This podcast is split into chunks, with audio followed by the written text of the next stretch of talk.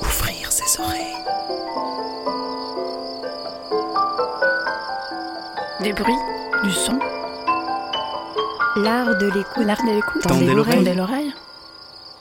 Bienvenue. Bienvenue. Bienvenue. Nous voilà Nous voilà. dans l'art de l'écoute, le créneau dédié Dans aux explorations Aux sonores explorations sonores.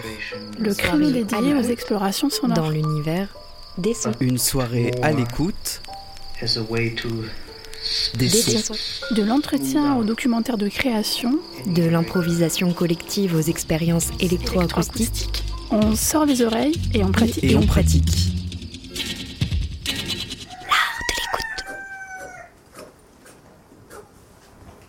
Une FM qui a de l'oreille.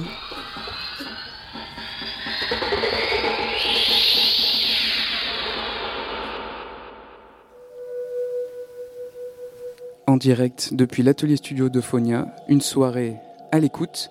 Il est 18h40. Allez, on a 10 minutes de retard, mais on l'accepte pour cette semaine euh, euh, des 40 ans de, Radio Grenouille. Oh, C'est la dernière ligne droite, la dernière, euh, la dernière, mais peut-être la première, ouverture vers une nouvelle époque, peut-être pour les 40 prochaines années. On va questionner, euh, on va parler euh, de radio, on va parler de son, on va parler de ce qui se passe ici à l'atelier studio de. Euh, puisque pour le dernier jour, on s'est dit qu'on allait se délocaliser. Pour ceux qui connaissent la friche Belle de Mai à Marseille, et nos auditeurs qui, dans le monde entier, ne sont jamais venus à Marseille ni à la friche Belle de Mai, Radio Grenouille est au premier étage, derrière le restaurant des Grandes Tables. L'atelier studio de Phonia est au premier étage. En dessous, c'est un espace où on accueille des pratiques radiophoniques, des ateliers. C'est un espace où on accueille des artistes, des documentaristes, des auteurs, des compositeurs qui viennent travailler, trouver un moment euh, privilégié pour pouvoir partager leur travail avec euh, des participants à des ateliers, des publics divers et variés et les, euh, ce qu'on appelle les permanents de Radio Grenouille. Ils nous font la primeur de leur travail et on peut partager comme ça beaucoup de paroles, dialoguer avec tout ce qu'ils ont envie de mettre en œuvre autour du son. Nous, on amène un peu de moyens techniques, mais aussi et surtout une écoute. C'est ce qu'on essaye de mettre en avant dans nos pratiques et notre, notre relation aux artistes euh, ici à l'atelier studio de Phonia. Donc pour ouvrir ce rendez-vous qui clôturera les festivités de cette semaine, tout en ouvrant sur les possibilités encore inouïes de la radio, j'accueille, enfin j'accueille, c'est peut-être lui qui m'accueille en fait, Lucien Bartolina, au micro bleu sur ma droite. Oui, oui, j'accueille tout le monde. Tu accueilles tout le monde, puisque quand même, euh, on parlera un peu de fondation de, de Phonia et de pour, pour, pour, pour commencer, on va, on va parler un peu de ça, de, de- de à quel moment ça s'est passé, et puis évoquer des, des souvenirs, même si on a dit hein, que cette semaine, on on faisait pas que de l'archive, que du souvenir, que de la mélancolie, mais au contraire, on allait de l'avant. Mais justement, je pense qu'on va on va tendre vers ça, puisqu'on aura beaucoup de propositions euh, de musique vivante, euh, de création. euh, comme, dirait quelqu'un du GMM, pas loin. Donc on, on- on continuera à regarder au loin vers ce que le monde sonore peut nous apporter. À ma gauche, Maki. Maki, qui dans cette soirée du dimanche soir, tous les dimanches à 22h en direct depuis la régie, quand les permanents ne sont pas là, la friche est au repos, il vient passer des disques dans la régie. Maki, depuis combien de temps tu passes des disques Euh, à le dimanche soir le dimanche soir, ça fait 26 ans. 26 ans. Mais bon, c'était pas tout le temps le dimanche soir, mais Cacophonie, ça fait 26 ans. Voilà, c'est Cacophonie parce qu'il y a un autre programme. On t'a déjà entendu euh, lancer un autre mix puisque tu as euh, plusieurs euh, casquettes sonores. C'est un peu nul comme expression, peut-être plusieurs casques sonores. Tu passes aussi du rock ou dans un- en- on va dire une émission mixée autour de, de- de l'esthétique rock, euh, mais pas que. tu as une grande Oui. culture aussi autour du Japon. Donc tu as une émission qui s'appelle Tizorama. Voilà, c'est ça. Donc on, t'a- on a pu t'entendre à l'antenne lancer le Tizorama il y a quelques jours aussi. Voilà, c'était jeudi soir, c'était une très belle fête. Je crois que ça s'est entendu euh, à la radio. Et c'était, voilà, donc là, c'était tout ce qui était musique euh, plutôt rock, pop, euh, et tout ce qui tourne autour de ça. Et voilà, j'avais fait un petit mix de Tizorama, puisque c'est des mix Tizorama. Voilà, tous les premiers jeudis de chaque mois. Et donc, on aura ici des gens qui sont en face de nous, qui commencent à regarder. Il y a Colette Tron en face de moi. Colette ne dira aucun mot, c'est promis. Euh, on, aura, pour euh, une première performance dans quelques. ouais, dans, dans quoi Dans une trentaine de minutes, on aura Joël Versavo et Nicolas Jacot. Puis on aura comme ça des duos. Euh, il y a pas mal d'instruments avant. Il y aura François Wong aussi qui va passer avec son saxophone et Natacha Muslera à la voix. Il va y avoir Christophe Modica aux machines et euh, Stéphane Coutable qui sera au basson. On aura Gaëtan Parseillant qui va nous proposer une petite euh, bah contribution électroacoustique. On a beaucoup de contributions qui me sont arrivées euh, pour fêter cette, cet anniversaire euh, de la France entière. Et donc, on, a, on aura un petit moment où on parlera du documentaire aussi qui est très présent à Euphonia, un petit message de Sylvain Gire d'Arte Radio. On aura des petites, des petites contributions comme ça du poète Giovanni Fontana que Colette a accueilli, avec qui on a fait une émission évidemment à Radio Grenouille. On aura Emmanuel Morera qui nous fait un petit, un petit coucou et ça fait longtemps qu'on l'a pas entendu sur les ondes de Radio Grenouille. Bref, on va naviguer comme ça dans cette, euh, dans cette programmation de, l'art de l'écoute, d'une soirée à l'écoute spéciale. Lucien, je disais que nous étions à l'atelier studio d'Euphonia, alors qu'on appelait jusqu'à pas longtemps que Euphonia, mais on a décidé d'y accoler ce titre atelier studio parce que c'est euh, un atelier d'artistes et un studio de son, c'est un peu euh, la, double identité de ce lieu. Quand tu tu l'as créé. Fabrice Lextrait était à l'antenne et racontait aussi l'arrivée de Radio Grenouille à la friche et puis la création de Phonia. Comment ça s'est passé, toi, cette, euh, et cette rencontre peut-être avec Fabrice et avec le lieu de la friche qui a amené à la création de Phonia ben, C'était. Euh, moi, j'ai connu la radio quand elle était au, au Tourski, déjà. C'est-à-dire qu'elle était avec. Euh, c'est Richard Martin qui l'avait monté. Donc c'est là que j'ai fait la connaissance avec, euh, je me souviens, il y avait Aline Solaire, il y avait Nicole. Nicole, oui, Nicole Boutsi. Et Nicole faisait les, la relation avec les, avec les Baumettes. C'est-à-dire que les, les gens des Baumettes pouvaient parler au, Radio Tolar, c'est ça Radio Tolar, ça s'appelait, oui. Donc je connaissais un peu cette radio qui avait donc deux ambitions. C'était la, médiation culturelle, puisqu'elle était quand même euh, dans un théâtre aussi, et euh, qui offrait euh, un espace, c'est-à-dire aux artistes qui, pouvaient, venir parler de leur pratique ou, ou, ou l'exercer, etc. Et euh, c'était aussi beaucoup de, reportages qui se faisaient. Alors après, il faut resituer le fait que c'était encore, on était euh, dans l'analogique. C'est-à-dire qu'on n'était pas encore sur le numérique, ce qui euh, entraînait effectivement un rapport de travail qui était autour du, studio, avec les magnétophones, etc. Et ce qui entraînait aussi un, rapport d'équipe, c'est-à-dire de gens qui étaient proches puisque l'outil était commun. il y avait un, magnéto pour plusieurs, euh, bah voilà, enfin, ou deux pour. Euh, euh, ouais, parce qu'ils ne faisaient pas encore de mixage quand, quand, quand, je les ai connus. Ils ne faisaient même pas de collants. Et c'était vraiment des, des, comment on appelle ça, des suites, enfin des, des mises en ligne qui étaient linéaires, quoi. Des mises en onde Des mises en onde. Des mises en ligne, vite. Oui, oui c'est la mise en ligne.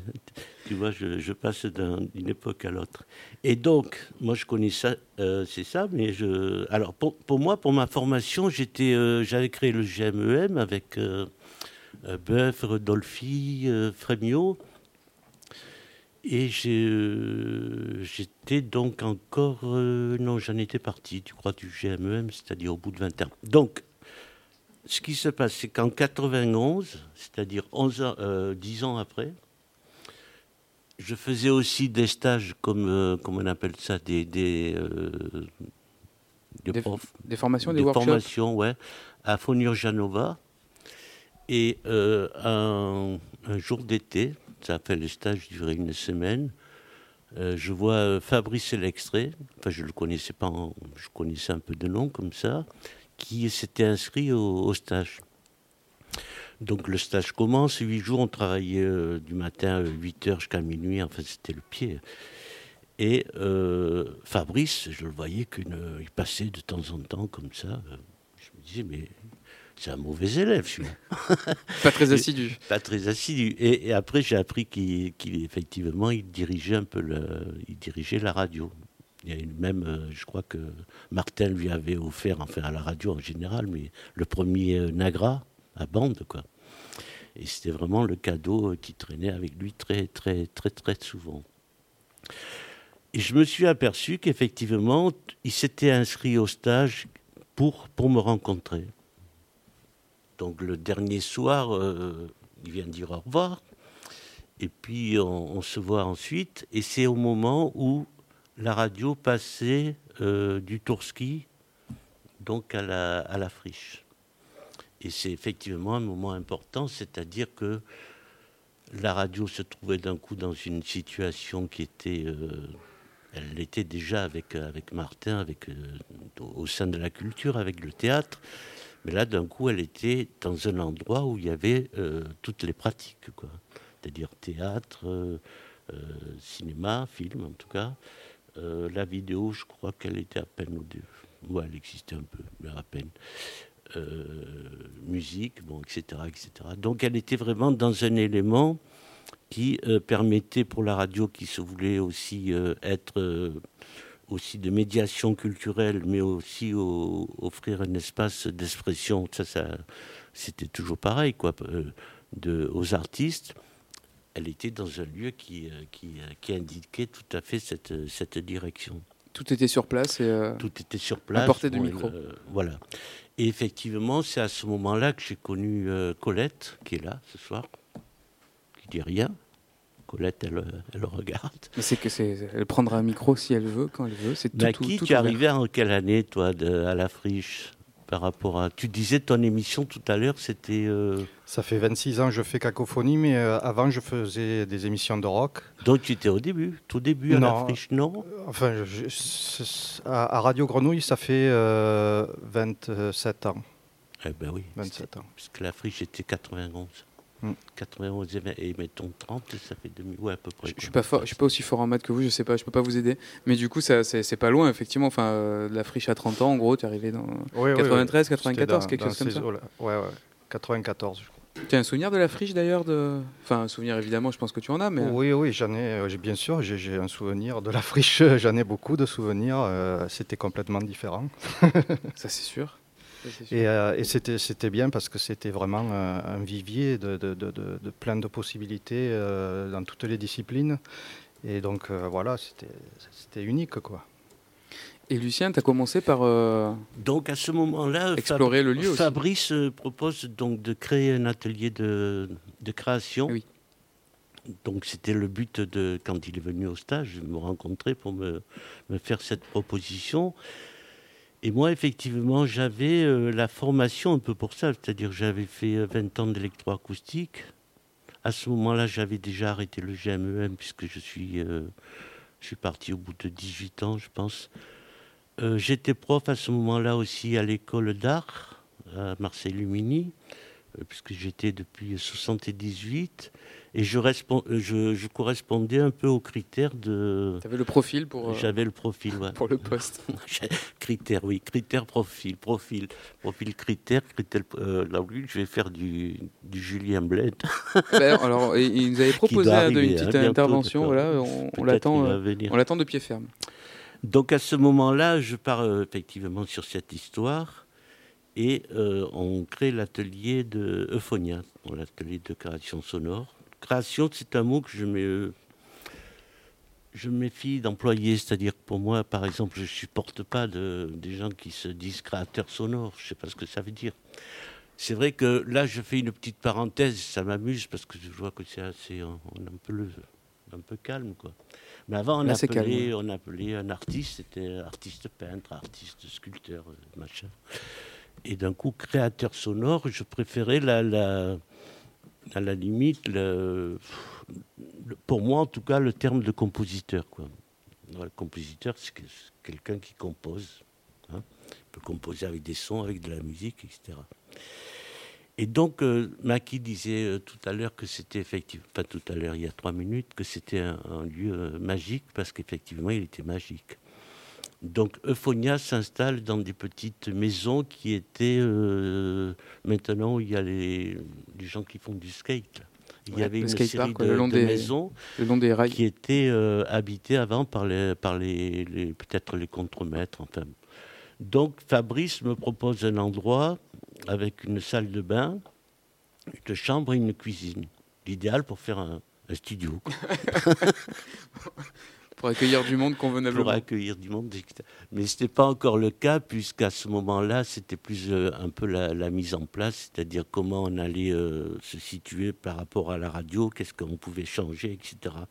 Par contre, j'ai des souvenirs qui sont très forts, c'est-à-dire que dans toutes ces maisons, là, au rez-de-chaussée, avec toujours le soleil, il y avait le journal tactique, qui était euh, important. C'était un des premiers journaux, peut-être le premier gratuit à Marseille, qui, traitait vraiment de, l'action culturelle.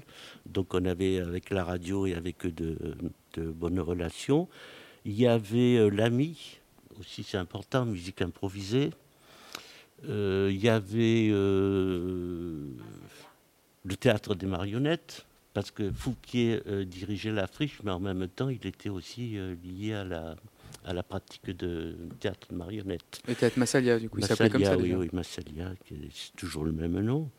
Et il y avait en plus Hamid, le gardien, qui était avec sa famille et ses enfants. je veux dire, ça faisait un côté familial sur ce, dans ces maisons-là. Et la radio était juste à droite. Euh, je me souviens au premier étage. C'est ça, euh, Colette? Et euh, je me souviens aussi, euh, si je parle trop, tu me le dis. Hein, non, non, non, mais j'invite les auditeurs à prendre, à faire une carte, euh, une carte mentale de, en fonction de tes indications, et de venir à la friche faire un jeu de piste. Et, et la radio était, il y avait un, un resto.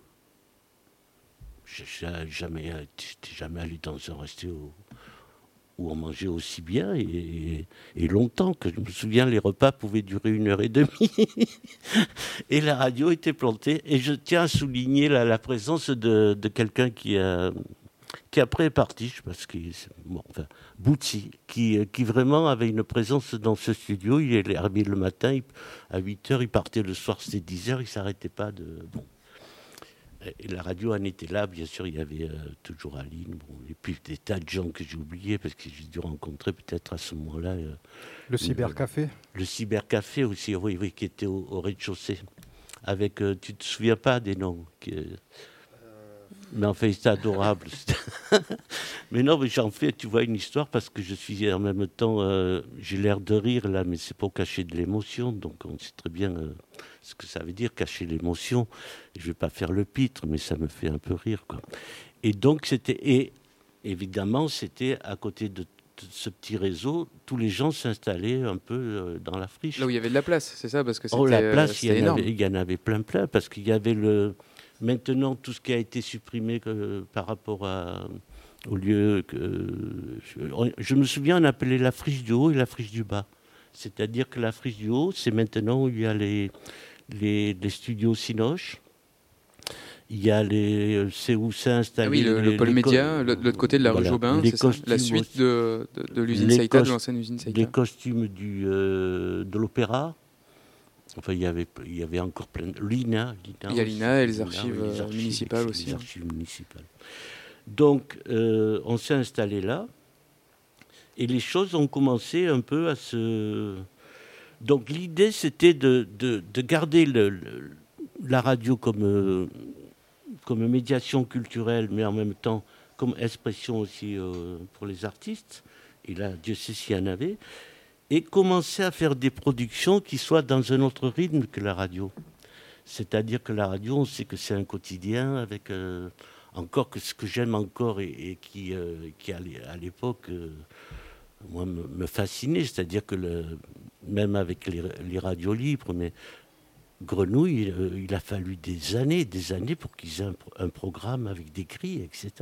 Mhm. C'est-à-dire qu'ils étaient encore dans l'invention où ils pouvaient se permettre, même s'ils avaient par exemple euh, des grilles qui étaient étalées sur 5 heures dans la, dans la journée, on pouvait euh, pénétrer dans cette radio et faire des propositions sans que ça gêne l'écoute qui était régulière. Et ça, c'était déjà euh, énorme, quoi. Donc là, la, les premières productions moi, que j'ai fait, c'est euh, avec Françoise Brest, qui travaillait euh, aussi à la radio à un moment donné. Et ça a été, je me suis dit, je suis dans ce lieu où s'est passé des, des, histoires, puisque maintenant c'est en friche. C'est une ancienne, donc rappelons, une ancienne usine de tabac, hein, la, Saïta, où les ouvriers venaient de partir. En fait, ça avait été fermé quelques bah, années, quelques mois avant quelques deux ans avant, et puis après il y a eu euh, à peu près un an et demi. Quoi. Je me souviens les dernières grèves où ils brûlaient les, les pneus là devant les devant l'entrée, etc. Et euh, ça, j'ai compris après plus tard, c'est-à-dire je pouvais pas rentrer dans un lieu sans savoir ce qui s'était passé et m'y installer. C'est comme si j'arrive dans une maison. Euh, où il y a encore des traces. Voilà. Donc, la, la- et je me suis dit, il faut, il faut, faut à tout prix, avec François, on s'est dit faire un travail là-dessus. Donc, on a convoqué des, gens, etc., des ouvriers et des ouvrières qui avaient travaillé, et on faisait des parcours dans la friche. Donc, pour euh, expliquer un peu la, la- la- la grandeur de, de cette usine, c'est-à-dire que le parcours durait à peu près 5 heures, 5 heures et demie. Bon, euh, sans courir, hein, heureusement. Mais tu veux dire le Et- parcours de prise de son pour euh, le documentaire dont tu nous rappelles oui, le ouais. titre? Euh, s'appelait euh, Il était une vacuité odoriférante. Oui, Merci Nelly de nous souffler le titre. oui merci Nelly. C'est Nelly que j'ai reconnu là? Oui, Merci c'est Nelly. ça. Elle est très bien placée pour te souffler à J'ai l'oreille. l'impression d'être dans un singe dans une cage. Tu es, tu es entouré. La cage est bien ouverte quand La même. cage doit être bien ouverte. Comment Elle, elle arrive devant toi. Elle arrive devant toi. Oui, je pense. Donc il était une fois une vacuité odoriférante. Donc c'était un parcours. Donc vous avez défini un parcours pour faire les prises de son, c'est ça, à la rencontre d'anciens euh, d'anciens ouvriers, c'est ça? C'est pas la rencontre, c'est-à-dire qu'on passait dans toutes les salles et là, ils nous expliquaient ce que c'était, euh, que- que- qu'est-ce qu'ils faisaient, etc., etc. Et donc, on a enregistré, surtout le, le parcours. Alors, on découvrait des tas de choses, hein. c'est-à-dire que le, un découvrait euh, sa fiche de paye, l'autre découvrait, il racontait des histoires, ce qui s'était passé, des histoires idiotes que je vais raconter parce que c'est.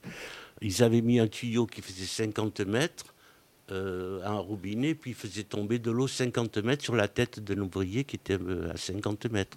Et l'autre disait, mais il pleut, il pleut, il pleut, il pleut. Et c'est effectivement plein de petites histoires comme ça.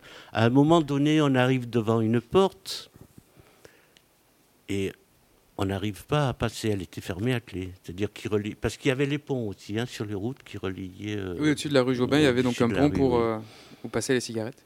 Et donc là, euh, mais euh, on n'arrive pas à passer. Mais tu n'as pas les clés, tu n'as pas les clés. Et, et finalement, ils étaient tellement en colère parce que finalement, ils nous faisaient visiter leur lieu de travail. Et ça, ça m'a toujours marqué. Et non, ils avaient été virés et en même temps, ils ne pouvaient même pas expliquer ce qu'ils y faisaient. Donc ils sont allés prendre une masse, ils ont tout cassé parce qu'ils ne supportaient pas. quoi. Et euh, c'est comme ça qu'on est, arrivé à passer sur un, autre endroit. Et moi, le lendemain, comme un con, je suis venu pour réparer la porte. comme quoi, j'étais vraiment euh, bon. Et euh, donc, une fois qu'on a fait ce premier travail, mais si euh, je peux reprendre après, non? Peut-être on peut faire. On une- peut on peut faire plusieurs on peut séquences. faire plusieurs mais, séquences, ça dépend, là- tu en es où de ton là, je chapitre commence à euh, fatiguer, peut-être. Ah voilà, comme ça, le temps de boire un coup et on, on passe au- on va faire on va chapitrer toute la soirée. Hein? Alors Colette, désolé, je t'entends pas, j'ai je mon pense casque. quoi, qu'on chapitre? Est-ce qu'on peut écouter un extrait de cette pièce? Alors, est-ce qu'on peut écouter Non, un je extrait de cette pas- pièce? il, non, je- non, il a, il a pas amené. Mais alors, on l'a, Je on l'ai l'a, dit- amené. on l'a, on l'a diffusé plusieurs fois évidemment sur Radio Grenouille. La dernière fois, peut-être, c'était pour Radio Belle de Mai. Euh, c'est, fort probable. Donc, je pense que nos auditeurs qui sont tout de suite là à l'écoute peuvent aller tout de suite sur le site de Radio Grenouille dans l'onglet Radio de quartier, chercher Radio Belle de Mai parmi toutes les radios de quartier qu'on a fait. Et à mon avis, il est en ligne à cet endroit-là. Sur le premier jour, voilà. Euh, donc ça, on peut, on peut l'écouter en parallèle de cette émission en direct, même si c'est pas très sage de faire les deux quand même. Ça, ça, ça va un peu vous brouiller.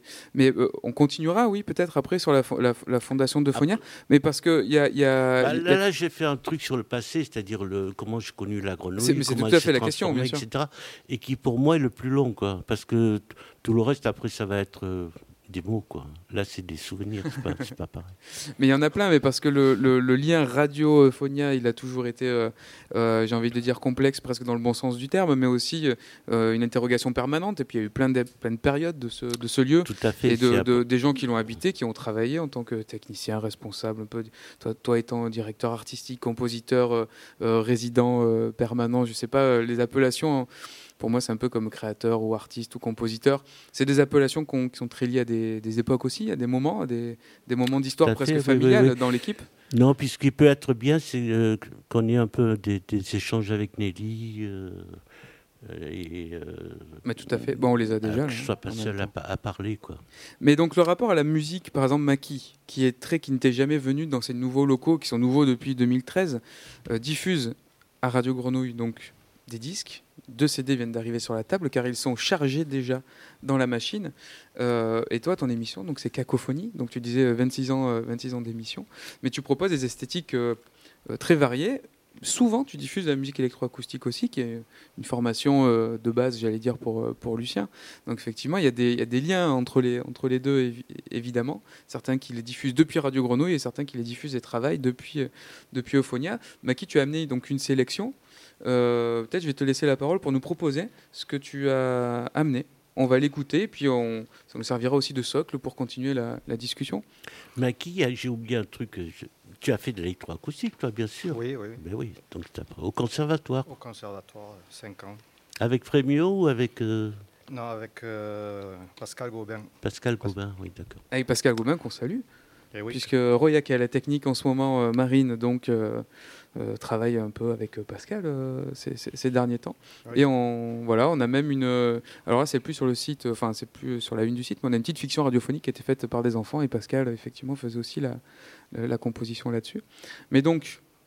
Euh, je te laisse, euh, Maki, nous proposer un, un- un mini cacophonie dans, cette soirée du dimanche soir, Après le 10 mien, octobre 2021. Alors juste, juste dire par rapport à Cacophonie euh, que c'est une émission donc, qui, qui propose euh, tout ce qui est musique, ce que j'appelle musique hors norme, c'est-à-dire qu'il n'y a, il y a pas de distinction de style musical, c'est-à-dire tout, tout, tout ce qui peut être euh, qui sort des normes, donc, mais dans tous les styles, c'est-à-dire autant le rock la musique euh, euh, électroacoustique, la musique électronique, la poésie sonore, tout, tout, tout ce qui nous interpelle, tout ce qui explore, tout ce qui expérimente, etc.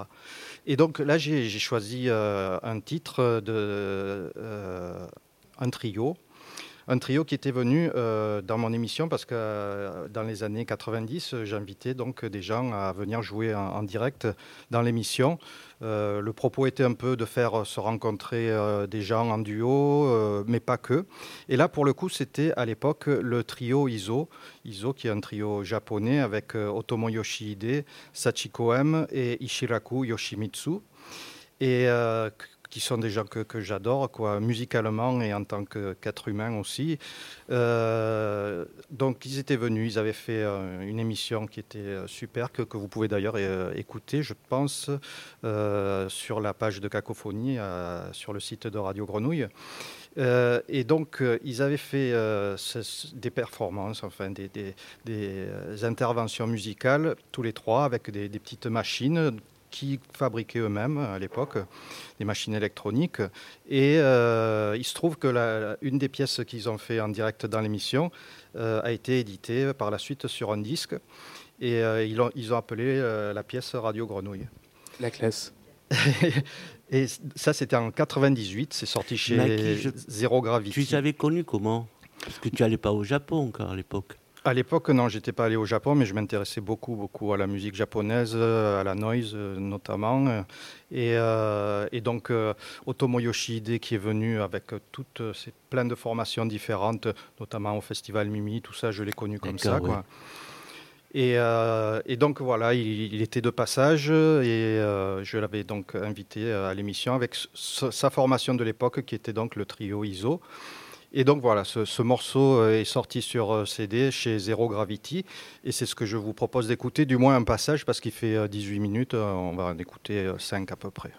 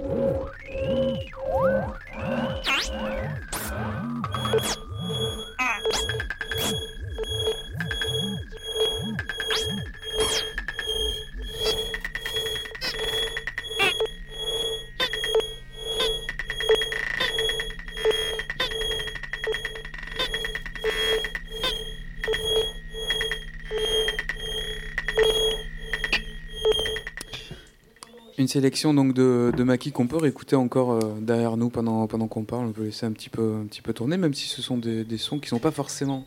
C'est pas de l'électro lounge pour faire un tapis d'un sommaire d'une émission euh, euh, dite classique, puisqu'on est dans cette soirée à l'écoute. Maki, ce titre, tu nous rappelles bah, un peu les, enfin, le, le- le titre? Bah, le titre, c'est Radio Grenouille. Et voilà, on y est.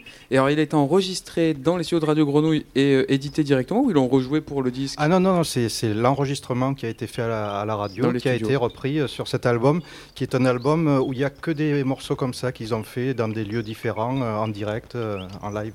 Donc avec des machines fabriquées, puisque ce- ce- cet artiste japonais, je crois qu'il avait, Nelly, tu tu m'avais pas parlé de, de, de- de souvenirs euh, sûr, avec des petits émetteurs justement qui avaient été fabriqués. Ce n'est pas le même artiste, Voilà, c'en est un le autre. Euh, et alors, euh, si tu me dis ça, euh, non, ça Eh me.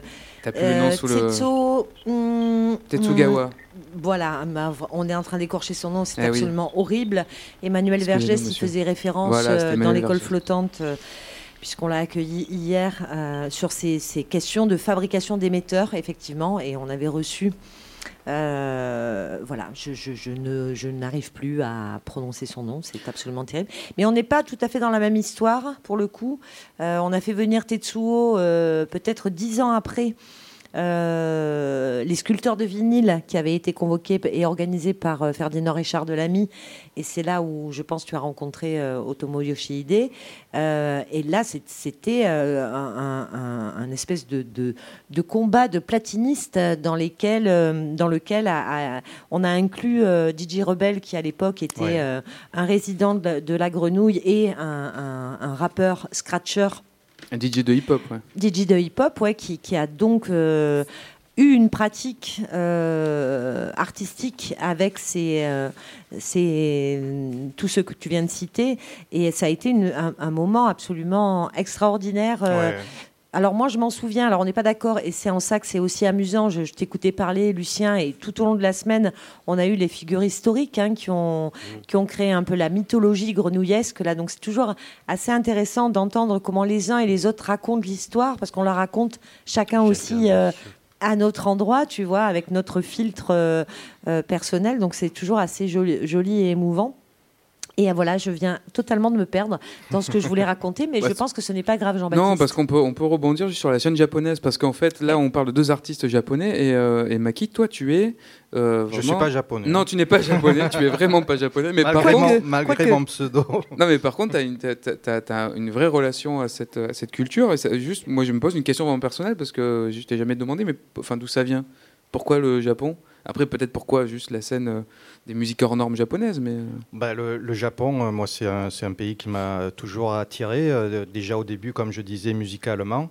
Et puis en 2001, j'ai eu la chance de faire partie d'une association qui s'appelait Acte Kobe à Marseille avec Bar Phillips, euh, Françoise Bress, euh, il y avait Pierre Daniel, il y avait, il y avait ce qui, qui étaient des échanges puisque, puisque Marseille est jumelé avec Kobe, donc c'était des échanges euh, artistiques et ces gens-là sont, sont, venus, les Japonais sont venus à Marseille notamment au GMM, faire des performances, des, des, partages avec les artistes marseillais. Et, et, puis après, avec cette association, eh bien, on a été invité au Japon et tout est parti de là. Quoi. Et donc tu as continué après à Et après, voilà, donc la, la, première année, je suis allé avec eux, j'ai fait euh, des performances, puisqu'à l'époque, je, je, faisais de la musique euh, improvisée. Et euh, j'ai fait aussi un travail photographique. Et puis après, les années d'après, j'ai continué à y aller tout seul, continuer mon travail photographique et commencer un, travail que j'ai fait sur, puisque à l'époque, j'étais dans l'électroacoustique, je, je venais de m'inscrire au, au, conservatoire.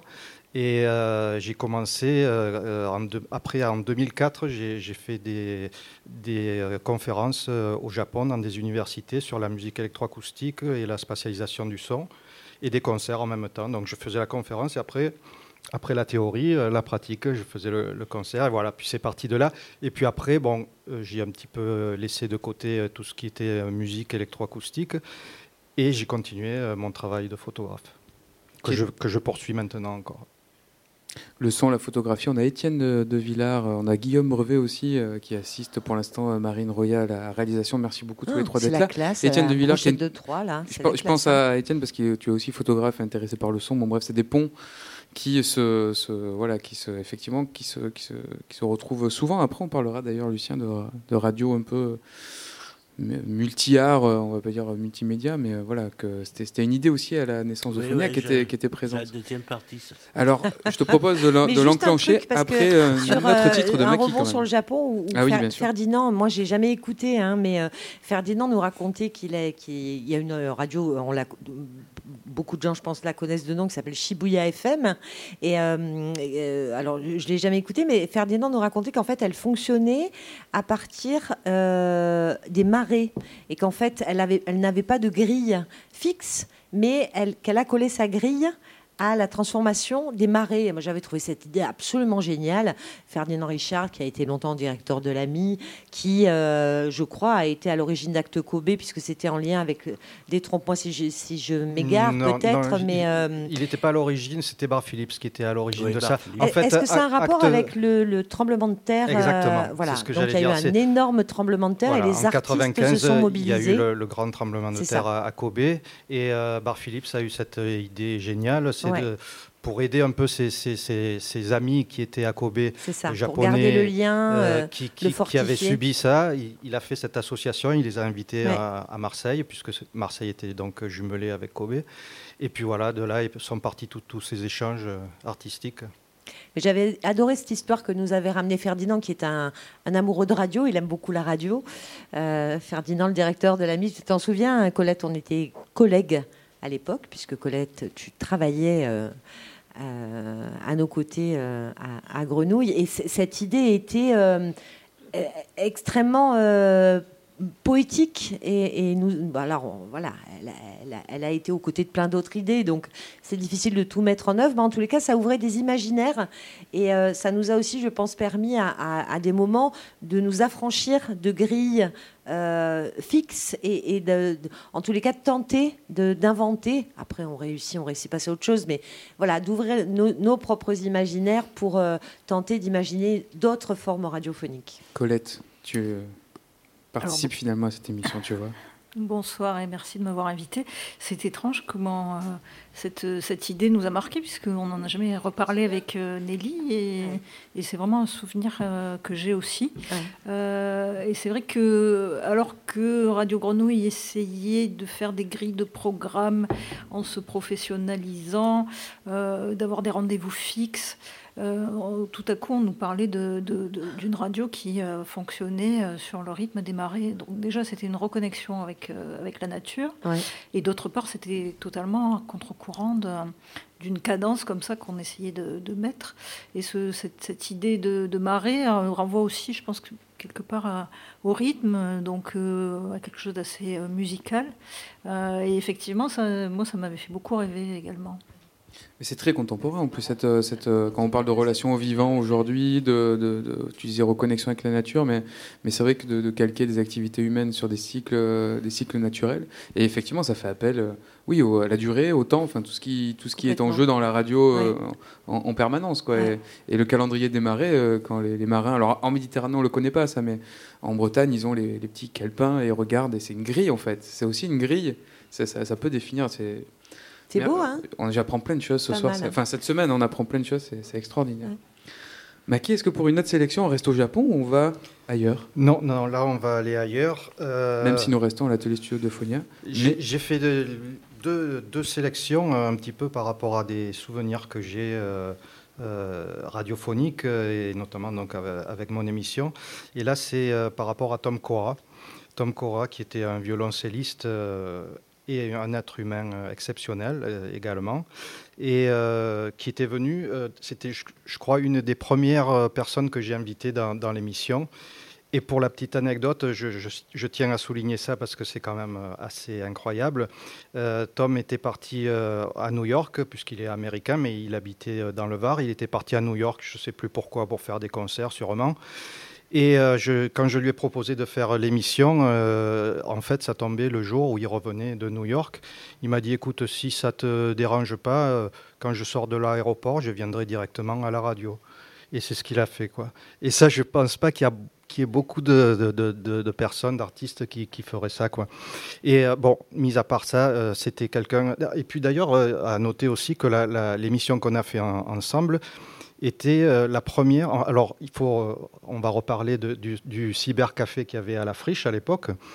Et euh, le cybercafé a fait toute une série de live, on va dire maintenant, sur Internet, et notamment mon émission. et cette émission de, Tom Cora. Et c'était la, la première émission en France à être retransmise image et son sur Internet. Quelle année, rappelle-nous Euh, c'était en 80, euh, 18, moi, je dirais, non 97. Tom, Tom Cora, il est venu Ouais. en février 97. Ok. Et donc, euh, c'était incroyable parce que euh, donc euh, il y avait les, les gens du cybercafé qui, qui étaient là et qui nous donnaient un petit peu les, les impressions que parce que les gens réagissaient en direct et euh, c'était incroyable quoi. Et, j'ai un grand grand souvenir de, Tom Cora parce que c'était quelqu'un de vraiment exceptionnel, euh, euh, comme je disais autant musicalement qu'en tant que personne. Et, euh, donc voilà, j'ai choisi un, titre d'un album qu'il a fait avec euh, The X, encore un groupe excellent. C'est un album qui s'appelle The Weathermen Shrug Their, Their Shoulders et c'est sorti chez Rec Rec en 93.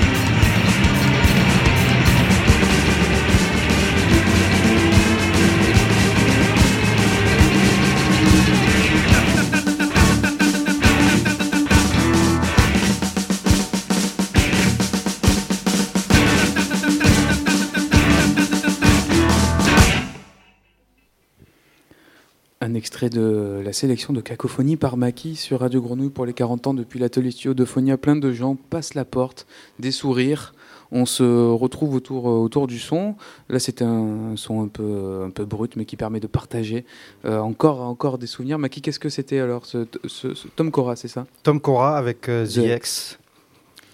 Donc, qui était le, un peu le, le départ, euh, en tout cas, euh, qui te rappelait cette rencontre avec ce musicien Oui, oui. qui a couru depuis Qui- qui euh, habitait- New York jusqu'au qui, studio. qui habitait la région, hein, qui, habitait la région avec Catherine Jonio, puisqu'ils étaient ensemble. Et elle est toujours là d'ailleurs. Merci. On te retrouve un peu plus tard, Maki, encore pour deux autres sélections. Dans quelques, alors, dans quelques heures, pff, on va voir. hein, on, passe un peu ce temps-là entre nous, on discute, on échange des souvenirs. Et, euh, on mange aussi, puisque notre équipe catering de Radio Grenouille. Alors ma mère dit Mais pourquoi vous dites catering La cantine, quoi? Oui, effectivement, l'équipe cantine est là et vous propose à manger et à boire dans le petit patio où certains nous écoutent. Euh, chez vous, je vous invite à prendre un bon bol de soupe, puisqu'on arrive là quand même bientôt dans le cœur de l'automne et continuer à nous écouter depuis l'atelier studio de Phonia où on est bien sur cette moquette autour des micros. Lucien, on parlait, on avait commencé à, à- à dérouler euh, l'historique de la création de l'atelier studio de euh, Phonia, les petites maisonnettes, euh, le restaurant au départ de la friche en 91-92 quand tu es quand tu es arrivé. Euh, est-ce que tu, tu, je sais pas sur quelle euh, euh, quelle partie tu veux tu veux enchaîner, mais est-ce que tu as un, un souvenir après, un peu a posteriori, qui t'a marqué ou qui euh, voilà, qui a, qui a, qui a marqué un- peut-être une, bascule ou un euh, passage? Donc le, le passage là se fait, on est, on est proche de la radio. Avec Fabrice, on met en place un petit peu euh, des perspectives, un essai. Et euh, là, on tombe d'accord sur un directeur qu'il nous faut. Moi, je n'ai jamais été directeur, mais je reviendrai là-dessus. Parce que j'aime pas la diri- euh, diriger, j'aime pas qu'on me dirige. Mais en même temps, je, trouvais que c'était... la radio et, et Euphonia marchaient aussi comme ça, quoi. Enfin, il me semble.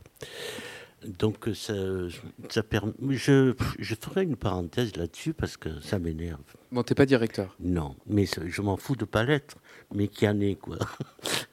Et donc, euh, le, le directeur administratif qu'on avait s'appelait Jean-Pierre Rue, qui est un, c'est un des plus grands ingénieurs du son de la, à partir de la, de la, de la, de premi- de la nouvelle vague. C'est-à-dire qu'il travaillait avec euh, beaucoup en Europe.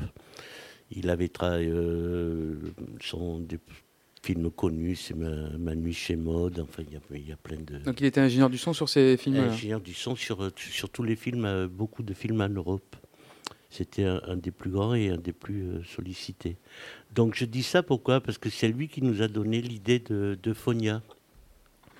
C'est-à-dire que d'un coup, moi je sortis, enfin, il y a un moment, GMEM, machin, etc. Là, il y avait un nom clair, euh, Phonia, c'est sympathique, ça, ça, ça lève toutes les euh, ABC, les machins, etc. Il vous a donné l'idée du nom, en fait, oui, c'est ça oui. Ok. Et ce nom a été refusé à un moment donné parce qu'il y avait une émission à France Culture qui s'appelait Euphonia.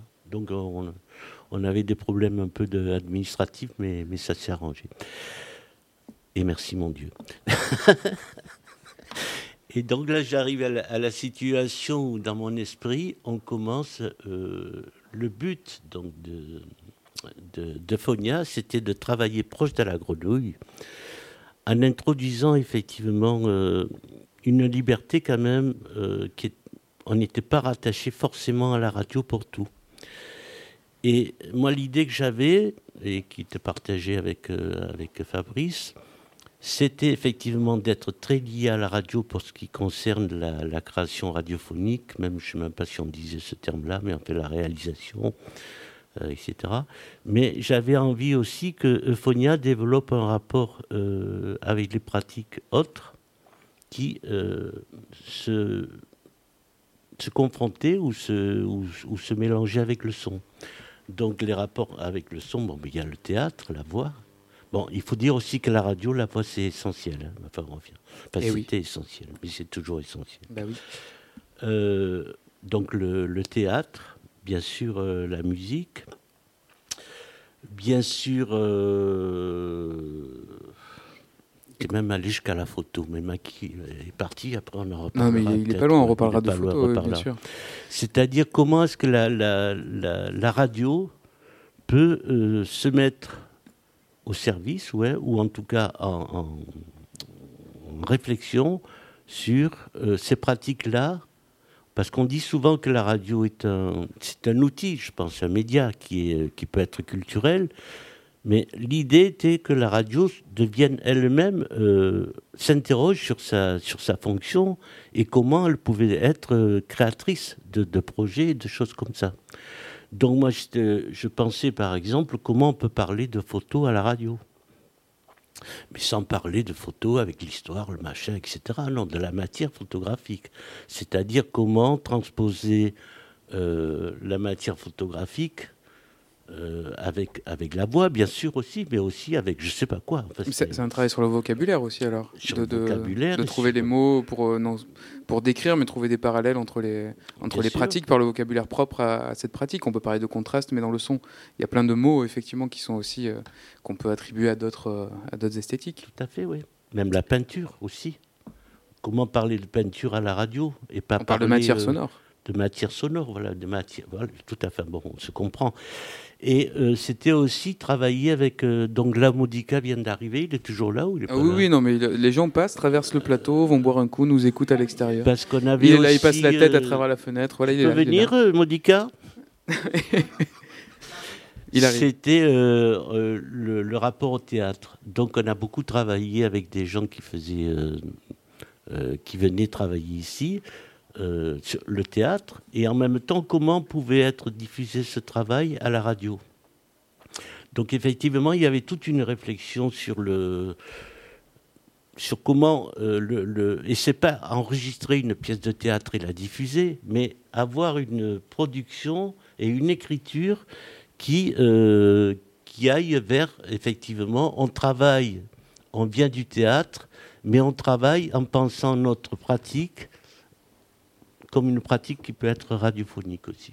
Sachant que le Là, thé- là, je t'appelle parce qu'on avait Pardon. reçu, tu te souviens, les quatre. euh, voilà. Tu en parles mieux que moi parce que Colette je- aussi voudra dire un truc. Christophe plus de Modica qui nous rejoint au micro, euh, au micro rouge. Il a couru pour arriver, t'es arrivé beaucoup plus tôt que prévu. Tu sors des. Je suis À arrivé beaucoup plus tôt que prévu, ouais. Mais j'ai un peu couru. Bravo. Non, je me souviens très bien de cet atelier euh, de travail sur la voix et euh, la distance au micro et comment la voix se place dans l'espace. Et euh, très bel atelier. C'était un des premiers ateliers avec euh, Radiolab, si je me souviens bien. Oui. Mais aussi avec l'atelier où c'était diffusé en même temps, elles, elles étaient ici. Ah, ça, pouvait- c'était d'autres projets, pardon, Voilà. oui, effectivement. Ça, c'était peut-être Utopia. beaucoup, euh, Oui, c'était Utopia, avec Marie. avec Marie Marie Lelardou, qu'on salue, qui, qui, euh, qui, nous écoute sûrement, parce qu'elle m'a envoyé un petit message. Donc le, travail se faisait ici. Je me souviens les quatre filles qui étaient euh, dans le studio. C'était retransmis à la radio, mais toute l'écriture avait été faite en pensant qu'on n'est pas sur scène, on est c'est le théâtre à la radio, quoi. Donc toutes ces problématiques, j'avais envie de et toi aussi tu as eu un peu ce, ce parcours, c'est-à-dire comment la radio pouvait se prendre tout ça en compte et euh, aussi travailler avec Euphonia pour les mettre en, euh, perspective et, en onde. Quoi. Voilà. Alors, il y a aussi, euh, je pense que Fabrice, l'extrait, quand il m'a proposé de, de créer Euphonia avec lui, je pense qu'il a eu une idée qui était géniale, c'est-à-dire financièrement aussi. C'est-à-dire qu'en étant une structure associative, loi 1901, on pouvait travailler, on pouvait faire des productions en sollicitant des aides à la ville, à la, mai- à la, à la mairie, à la ville, à, la ville où ça suffit. Bah, Bon, je voilà, toutes les collectivités Toutes qui, les euh, collectivités. qui- Alors que je pense qu'à l'époque, je ne suis pas sûr, mais la radio avait un. Elle était, je pense, aidée financièrement, mais elle ne pouvait pas demander des, des- de l'argent pour faire des créations. Hmm, toujours, À cette époque-là. hein. toujours Nelly au micro noir, toujours. C'est son statut radiophonique aussi qui, qui, qui veut ça, euh, de ne pas pouvoir euh, euh, demander comme Euphonia des, des, des, des soutiens aux collectivités publiques, oui, bien sûr. Voilà, ça, ça- ça- juste pour éclaircir la parenthèse effectivement technique, c'est le Fonds de soutien à l'expression radiophonique qui est une enveloppe donnée par l'État pour soutenir les radios, euh, mais qui plafonne en fait plein d'autres euh, budgets, euh, notamment euh, pour euh, bah, pouvoir faire travailler des gens et tout ça. Donc c'est vrai que cette, euh, le, le, le, le- Cette le ar- duo articulation. Grenouille-Euphonia permet de développer des projets. Je suis étonné qu'il n'y ait pas plus de radio euh, libre, comme on appelait à l'époque, ou locale, euh, qui est pas suivi qui l'exemple. suivi ce- enfin l'exemple je sais pas c'était mais qui n'est pas pensé à ça Peut-être ça correspond à une époque euh, où ça a été possible. Peut-être c'est com- enfin, compliqué Ça, aujourd'hui ça de le penser correspond comme aussi ça. à des énergies Mhm.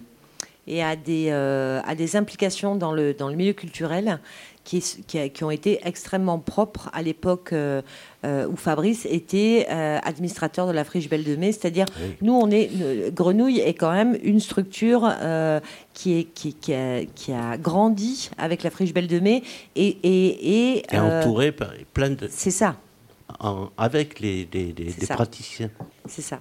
Et c'est quand même notre spécificité. On est une des rares radios, on est dans, dans un réseau, par exemple, qui est le réseau Radio Campus, on est une des rares radios qui, est- qui soit configurée de cette façon-là. Ce qui est normal, hein. on est une radio qui a de l'ancienneté, de l'existence, de l'expérience, euh, et euh, très peu sont en capacité, en fait, de se donner les moyens d'aller vers ce type de modèle. Et donc un écosystème avec beaucoup dans la friche euh, de, tu disais, le cinéma, euh, le théâtre, et donc euh, le théâtre, tu parlais de théâtre radiophonique, la danse bien sûr et la danse. Alors la danse c'est encore plus compliqué, encore que, je sais pas, je suis pas danseur, mais euh, on a, compris. Il y a moyen, en tout cas, avec Guillaume Brevet, qui est là, un oui. étudiant de Toulon, avec qui on a réalisé où une pièce. Il est il, où est, il est par là, ma foi, il, il, il boit Il est sûrement là. un coup à Il l'extérieur. est là, il est Il là, est pardon. Il est à côté d'Étienne Il qui, qui fait la réalisation. Parce que donc avec euh, avec euh, Guillaume, on a réalisé donc une pièce à partir de chorégraphie sonore avec des étudiants de Toulon. Je serais content qu'ils viennent. Ah Bah, bah, il est, bah voilà, Guillaume, Il viens au venir. micro rouge, tiens. Christophe, on te laisse boire ton, verre. Guillaume, donc on s'est rencontrés l'année dernière à la de résidence euh, de Radio Grenouille à l'université de Toulon. C'est ça ouais. Et toi, tu es dans un... juste, tu peux nous dire où est-ce que tu, quelle est ta, ta, enfin, ta formation dans la classe notamment de Jean-Michel Denisard Ah, du coup, oui, euh, je viens de- d'une licence pro euh, technique de l'image et du son, parcours euh, nouvelles technologies du son, à l'université de Toulon, donc. Et euh, bah, avec euh, Radio Grenouille et donc Jean-Baptiste qui intervenait en, cours à l'université, bah, on a travaillé ensemble et on a fait une petite pièce sonore euh, pour les danseuses de STAPS de l'université. Et donc elles dansaient, je leur ai demandé de, faire des propositions de danse où elles font du bruit, des glissés, même de la voix, elles parlent, elles décrivent aussi ce que les autres font pour euh, redanser derrière. Bref, j'ai capté tous ces sons. Et avec le logiciel donc euh, Pure Data, parce que tu as été formé sur ce logiciel, euh, Oui. Pure Data, qui permet de faire donc, des patchs pour euh, générer euh, euh, automatiquement des, des, bah, des rythmes à, à partir des samples de ces captations. Oui, voilà, de manière euh, assez aléatoire, d'aléatoire contrôlé, où je créais des modules qui reprenaient les samples que Jean-Baptiste avait enregistrés euh, avec euh, différentes paires de micros, et, euh, et après pour faire une, une création sonore d'une euh, vingtaine de minutes. Et ça, tu as été formé à Pure Data par, euh, juste pour finir sur ça, pour Ah, les- Hervé. Voilà, Hervé Zinouda, qui est, euh, qui est aussi euh, qui a été batteur dans une autre vie euh, de rock et qui est donc très intéressé, en tout cas, est praticien d'électroacoustique aussi. Oui, Et c'est le groupe Dune à, la Friche Belle de Mai, groupe de danseurs, chorégraphes, qui a beaucoup utilisé ce même logiciel euh, pour. euh, euh, alors, ils se sont éloignés des, pratiques chorégraphiques et ont élargi leur spectre, mais en tous les cas, ont beaucoup utilisé Pure Data pour faire des, expériences, entre autres avec, avec les plantes, il me semble, largement sur le toit de la friche, même s'ils se sont éloignés un petit peu de la friche maintenant, mais euh, et sur la question de la, de la danse, euh, euh, c'est intéressant de voir comment, comment chacun, à notre endroit, on se saisit de ces mêmes pratiques. Euh, moi, je vais entamer un, un atelier avec une chorégraphe qu'on invitait cette semaine qui s'appelait Christine Fricker, qui fête Oui. les 30 ans de sa compagnie euh, Itinérance, avec euh, laquelle je suis assez complice depuis quelques années. Et, et on va intervenir dans, dans l'espace public, là, pour le coup, et plutôt sur les questions, en ce qui me concerne, de l'écoute. Moi, ce que je vais amener euh, dans ces corps mouvementés qui, vont euh, euh, trouver place dans l'espace public avec les, les, enfants qui fréquentent ces espaces publics du Canet. La proposition que j'amène, moi, c'est celle de l'écoute. C'est celle de- de- d'accompagner euh, ceux qui seront là euh, à l'oreille, à déployer le- leurs oreilles, à, à prendre le temps d'écouter le monde, et puis aussi dans des, dans des espaces d'expression sur leur expérience li- liée à ce qu'ils auront découvert du mouvement de leur corps dans l'espace public. Donc la question de la danse, Oui, toutes ces problématiques. elle est là. Bien sûr. Ouais. Il y a, oui, euh, Françoise Bresse avait travaillé avec Geneviève Saurin, je pense. C'était euh, Pâques à Noël. Il y avait eu un travail aussi qui était fait, mais en fait, c'était les premiers. Bon, on pourrait faire un petit catalogue de rapports, euh, en tout cas des C'est relations ça. danse, euh, danse, Ouais, son ouais, et radio. Ah, alors, pour- mais dans plein, dans, dans plein de domaines, c'est. Mais bon, Et dans plein de domaines, mais du coup, pas assez, théâtre, sens. illustration sonore, euh, Pierre Schaeffer, électroacoustique, ça passe par là aussi. Bien sûr. Et du coup, Moi, euh, je suis si venu, on- je suis venu à- au son avec, euh, avec Ferrari. Ah, bah tiens, parlons-en. Est-ce que, Étienne, on peut écouter un- un- le, le prochain PAD, puis après on en parle 1, 2, 3.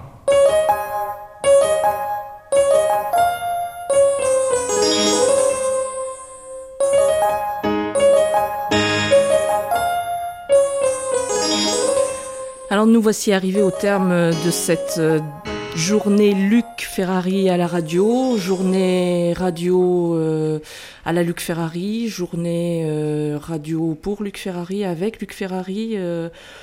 On n'a jamais trop su comment la baptiser cette journée. Euh, bonsoir Luc. Bonsoir.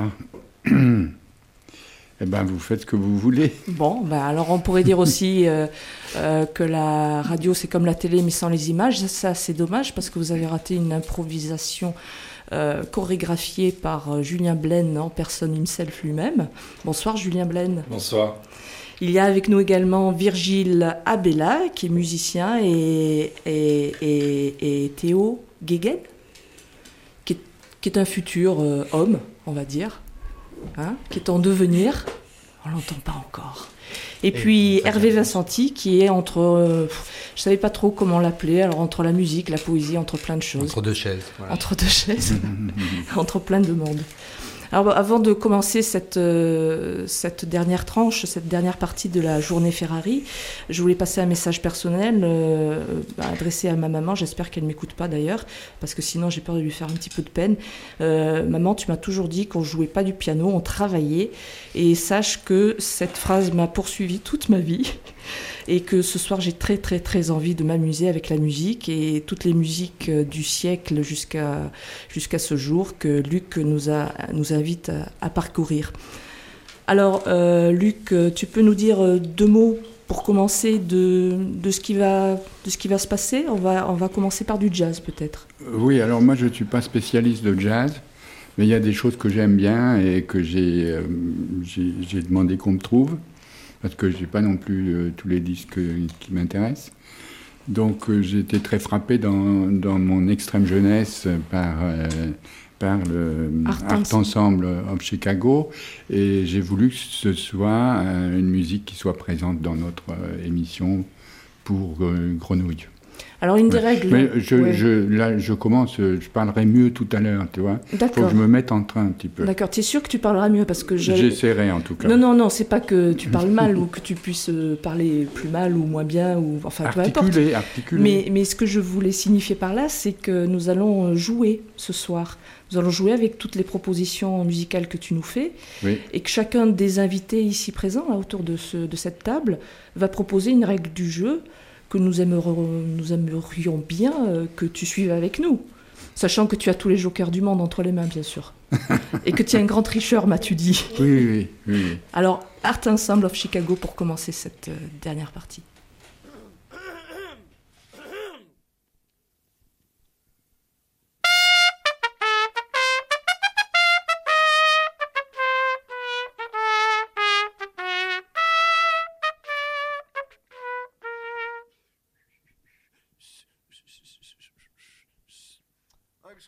Excuse me, uh, Mr. Bowie. Yes. I'm Dave uh, Flexingbergstein of uh, Jism Magazine. Is jazz, as we know it, dead yet?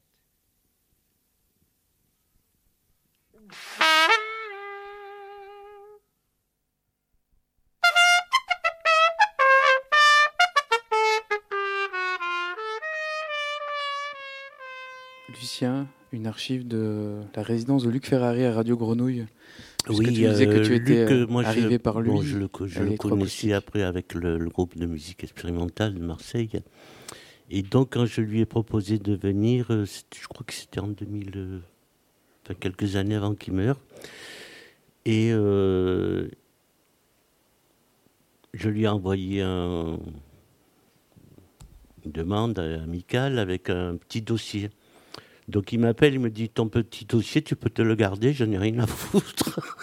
Ce que je veux, c'est venir passer un moment à l'Estac.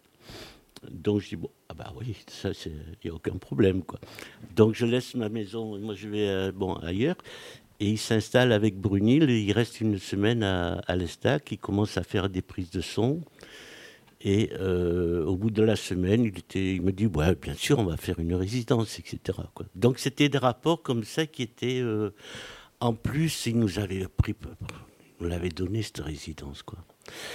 On- je me souviens, on a encore dans les annales de... Il fait toute l'histoire de la musique du XXe siècle. Et il a fait euh, quatre émissions de trois heures. Mais c'est le principe là, de, ouais, ce- cet extrait là qu'on a écouté. Oui, c'est oui, tu- ça, c'est c'est- celle animée c'est par Aline. En fait, chacun, Voilà. je crois qu'il y avait Marc Voiry, Stéphane Galland, euh, Nelly Fleischer, évidemment, Nelly qui avait- ont chacun animé une partie, euh, enfin une journée euh, Ouais. d'antenne, voire une bonne partie de journée d'antenne avec euh, Luc Ferrari. Je sais plus, le, le- le- la règle du jeu, c'était 4 heures, je crois. euh, voilà, Trois avec ou quatre une- heures, ouais. Il une- faisait les sélections musicales, donc. euh, Quatre fois. Oui. C'est ça. Et alors là, dans cet épisode, il y avait effectivement des règles du jeu. Après, c'est très, enfin, c'est très On l'avait diffusé déjà il y a quelques années. J'avais rediffusé une sélection. C'est Julien Blaine qui donnait des, Oui, des qui indications de aussi- voilà, euh, utiliser que on enlève toutes les voyelles ou toutes les, on change les syllabes, on doit répéter. Il y a plein de jeux. Et cette, euh, cette séquence-là, euh, ces trois heures-là, sont vraiment très, euh, bah, c'est, très marrant, c'est très dynamique par ces jeux-là. Donc il avait fait cette résidence, euh, mais en même temps, on avait envie que Luc euh, fasse autre chose que, que d'être à la radio. Donc euh, moi j'avais m'étais débrouillé pour qu'il fasse trois jours à l'école d'art avec les étudiants. Il avait fait une soirée à l'Alhambra où, euh, il- avec un pianiste qui jouait, euh, je sais plus, 36 Stockhausen petites pièces ou Ouais, je sais plus le- je ouais. sais plus le titre. Le lendemain, on, on a fait la projection à l'Alhambra encore avec. Euh, euh, je me souviens plus le film sur qui il était. C'était un film sur euh, Stockhausen. Stockhausen, c'est ça. Ensuite, il a fait une exposition euh, à la galerie Red District. Et encore quelque chose, je n'ai plus en tête. Bon, de- il avait passé euh, trois semaines en, en- en ayant euh, des points de diffusion. euh, Une tournée, euh, Dans quoi. toute la ville, une tournée, oui. Et on avait aussi, moi j'avais envie. Après, on, fait- on fait une pause encore. Eh ben, bien sûr, pas. Eh, Est-ce qu'on va écouter un presque rien ou pas? Alors non, c'est pas, c'est pas, c'est pas prêt. Alors là, je sortais un peu les archives quand même qu'on trouve pas forcément. Ouais. euh, facilement. hein. On parlait tout à l'heure du docu de, de- D'accord. de Lucien qu'on peut entendre à l'antenne. Le presque rien, euh, il est trouvable quand même euh, sur internet. Là, c'était une archive euh, exclusive Radio Grenouille. Donc, euh, donc je, dis, je dis ça juste parce que quand on a préparé euh, cette euh, résidence euh, Ferrari, tu nous as invités chez toi. Lucien, tu habitais à l'Estac à l'époque, donc, hein, euh, là, là où est allé habiter Luc. Et euh, pour nous présenter Ferrari, que nous ne connaissions pas tous, moi je ne connaissais pas Luc Ferrari, je me souviens d'une soirée que tu as organisée chez toi où on a écouté un presque rien et j'en ai gardé un souvenir. euh, euh, un souvenir euh, ouvert, je ne sais pas comment le qualifier autrement, mais voilà, qui m'a amené euh, dans un grand ailleurs. Et je- j'ai gardé un souvenir extrêmement précieux de cette soirée-là où j'ai découvert le presque rien, un des presque rien de Luc Ferrari. Et oui, il y a plusieurs et- numéros. Voilà. Et donc, quand- comme on, aime partager ce, que, ce qui nous a nous-mêmes ébloui, c'est pour ça que je te demandais euh, si on allait écouter un Je presque pense rien. que c'était le presque rien numéro 2. Bah, c'est toi qui sais. Hein. Oui. Ouais. Je crois que c'est ça parce qu'une fois on avait Il est diffusé en atelier le pédagogique presque rien en même numéro temps 1. parce que c'est une, c'est une balade dans, les, dans la colline. C'est ça, nocturne et, où, on, où on entend où le, il est avec le grillon. Brunil et il cherche à enregistrer. Donc il passe sur une... Bon, et au bout d'un moment, il, il attrape un criquet. C'est ça. Et, le criquet, et, et là, le criquet commence euh, à, à se transformer. C'est-à-dire qu'il il garde son, Son son, timbre de criquet, mais il change de rythme, etc. Et euh, Luc, là, nous passe vers une. D'un coup, une composition rythmique qui amène à une, une musique avec les tonnerres. Enfin bon, C'est ça. mais c'est c'est magnifique. ce C'est euh, waouh. euh, après, on a eu d'autres Donc merci Lucien Pardon. pour ce, que, pour ce que tu nous as fait partager euh, Oui, avec Luc. avec Luc Ferrari. Et euh, on avait après aussi invité, euh, avant d'ailleurs, parce que j'avais moi envie, parce qu'avec mon parcours, j'avais un peu des relations comme ça, avec des gens de France Culture. Et à un moment donné, à, France Culture, ils parlaient arriver. beaucoup de Radio Grenouille. C'était, c'est, c'est dingue, quoi. C'est-à-dire que France Culture, aussi les gens des lettres, parce qu'on avait, euh, bon, il y avait des rapports comme ça. Et euh, j'avais connu, comment il s'appelle, Jean Couturier, qui travaillait à France Culture, et ce qui était, euh, qui m'avait, euh, je l'aimais ce mec, parce que c'est pas possible, quoi. Il est arrivé à France Culture à avoir une demi-heure tous les samedis soirs où il passait qui voulait passer. C'est-à-dire qu'on lui envoyait, moi je lui avais envoyé euh, des pièces quand je commençais, on pouvait lui envoyer des pièces et il n'y avait pas de censure ni rien, c'est lui qui décidait de, de les programmer, etc. Alors qu'on sait que quand on fait un travail avec France Culture, il faut le l'ingénieur du son, il faut le... enfin, C'était euh, c'est notre, une autre époque. Du coup. Notre époque. encore Oui, mais en fait, c'était le seul qui faisait ça. hein. Mais tu as connu Bon. donc quelqu'un d'autre euh, par France Culture, tu disais? Non, il parlait de Jean euh, Couturier. c'était Jean euh, Couturier. ouais, ouais, Jean ouais. Couturier aussi. Ouais. Très bien. Parce que tu parlais d'accueil en résidence euh, ou d'accueil en tout cas d'une autre personne, personnalité, peut-être avant Luc Ferrari. Non, là, j'allais parler de... euh, Jean Couturier, je crois bien, et des écoutes publiques Jean- que tu ah, as bah oui, Jean Ah voilà, c'était avec des lui. écoutes publiques. Il y avait ok. eu Je Bien pense que c'est à ça que tu voulais. Ça euh, se passait à la friche ancienne, la première là-haut, Tout à fait. où il y avait les platanes.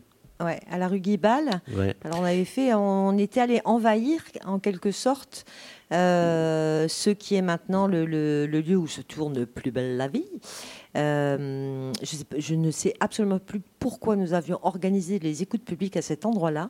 Parce Mais en qu'on tous les voulait, il y avait des platanes dans les, des- Parce qu'il y avait des platanes? et qu'on a mis des haut-parleurs Bah ouais, mais bon, des choses comme ça. Bon, non, Non, on, devait, le- on devait avoir une petite idée derrière la tête, mais Bon, c'est fait, qui, c'est était, fait. hein. qui était le lieu de l'INA, de toute façon.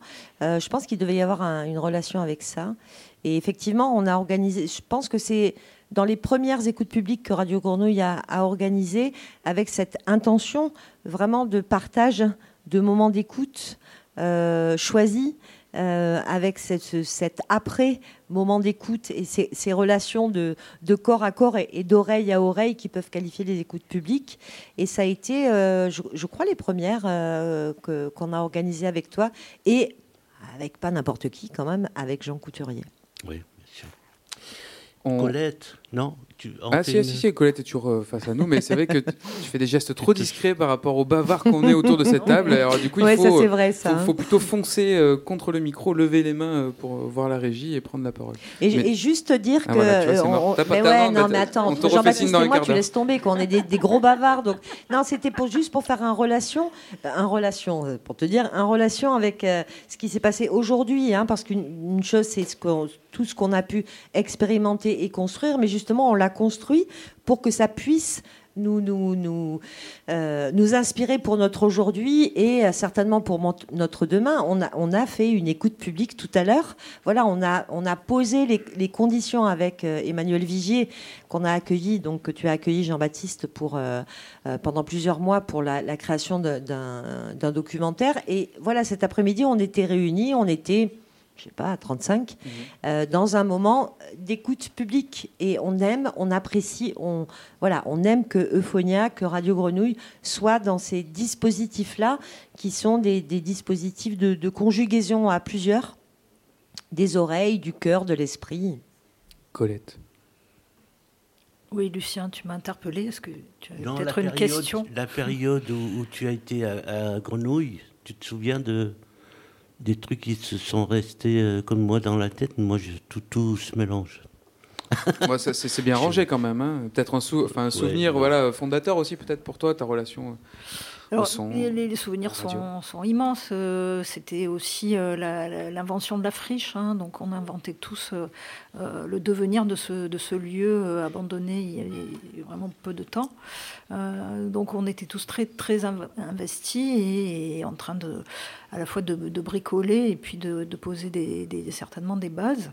Euh, peut-être sur la, création et sur euh, la dimension de, de la fiction radiophonique, euh, on peut avoir un imaginaire des dramatiques radiophoniques euh, qui sont un petit peu obsolètes, mais là aussi, je crois qu'il s'agissait de, réinventer avec ces expérimentations en studio qu'est-ce que pouvait être une fiction à l'antenne, qu'est-ce que pouvait être une voix, comment on travaille même son corps. Hein. La radio, ça a l'air d'être quelque chose d'absolument abstrait. Euh, puisque ce sont des ondes euh, qu'on, entend, mais euh, même les ondes sont physiques. Donc tout, ça se, tout ça se travaille. Et, Lucien parlait de France Culture. C'est vrai que aujourd'hui, moi, je travaille encore, je collabore assez régulièrement avec Frank Smith, qui a été un des, piliers des ateliers de création radiophonique sur France Culture. où là aussi il y avait une grande liberté. Je pense que bon, il, s'agit aussi de, sortir des modèles. Euh, évidemment, euh, France Culture en a, produit, euh, mais qui sont peut-être un petit peu figés. et ici, on était en train de, voilà, déjà de se donner des horizons. Alors, j'espère qu'il y aura de, nouveaux horizons. Je sais que Frank Smith aujourd'hui euh, fait très peu de radio, il fait encore euh, beaucoup de sons, il fait des films, mais en tout cas, ce qui est resté, c'est aussi euh, son rapport à la fiction. Hein. donc, il se caractérise plutôt comme poète. même si lui-même essaie de sortir des, catégories. Mais voilà, tout, cet univers, c'est vrai que moi, ce que j'ai découvert aussi, c'est le monde radiophonique. Hein. J'avais fait des études en, en information et communication, on étudiait les médias et on parlait très peu de, radio. Euh, donc quand j'ai commencé à travailler, c'était dans une radio et que euh, bah, voilà, j'ai découvert le monde de la radio et effectivement Lucien Bertolina été une des personnes qui m'a fait euh, appréhender ce, monde et, voilà son imaginaire aussi et toute sa matérialité également.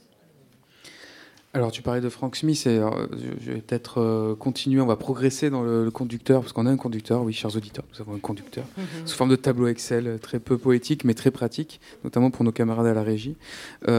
Frank Smith, j'ai un souvenir donc à, Venise avec Emmanuel Morera. on, est, Morera. voilà, on est on, est parti pour la Biennale d'architecture. Bref, on a on a fait une radio mobile. Il avait beaucoup voilà poussé pour organiser ça. Emmanuel, il a eu raison parce que c'était un moment très très constructif j'ai organisé du coup un petit, euh, un petit workshop où je montrais comment, euh, aux Italiens qui étaient sur place, mais aux Français aussi, comment euh, prendre en main cette radio pendant une, un bon mois, je crois. Et bah, Frank Smith était là, et donc j'ai fait la, petite formation avec lui, avec Emmanuel. Donc Franck prenait des notes, c'était j'étais enfin étonné voilà j'étais un peu même pas impressionné mais je me dis tiens c'est quand même marrant cet homme de radio je lui apprends de la technique radio et il est euh, investi dans son apprentissage, comme on pourrait dire d'un étudiant, parce qu'il prend des notes, il est très sérieux. Et donc voilà, c'était effectivement c'est quelqu'un de très intéressant dans son écriture bah, poétique, mais euh, une fois de plus multidisciplinaire. Et c'est vrai que la radio, on, fait un appel en tout cas si Franck tu veux venir à Phonia travailler un peu le son et la radio, on t'accueille volontiers. Et, donc je vais enchaîner sur une petite bah, contribution d'Emmanuel, puisque Emmanuel nous a envoyé un petit son pour souhaiter bon anniversaire à Radio Grenouille. Et après, euh, je vous propose qu'on retrouve de son en, direct ici à l'atelier studio de Phonia. Ce sera euh, Nicolas Jacot et Joël Versavo. la pièce, ce sera une autre nuit, euh, je crois. Après, vous nous direz quelques mots pour euh, être sûr que ce soit bien ça. On en parlera quelques minutes après votre jeu. Mais tout de suite, on écoute Refala. Bah, C'est par Emmanuel Morera.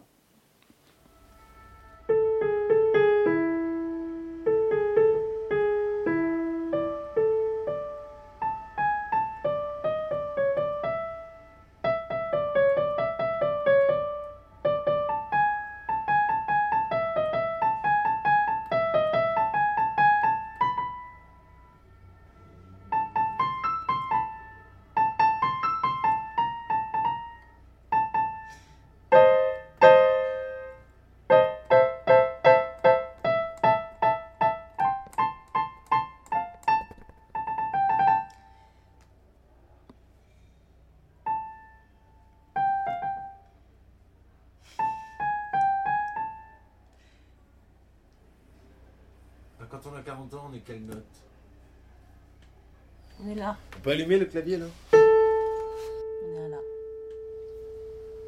Ah ouais On est là. Toi, tu penses que c'est quelle note le 40 Mm.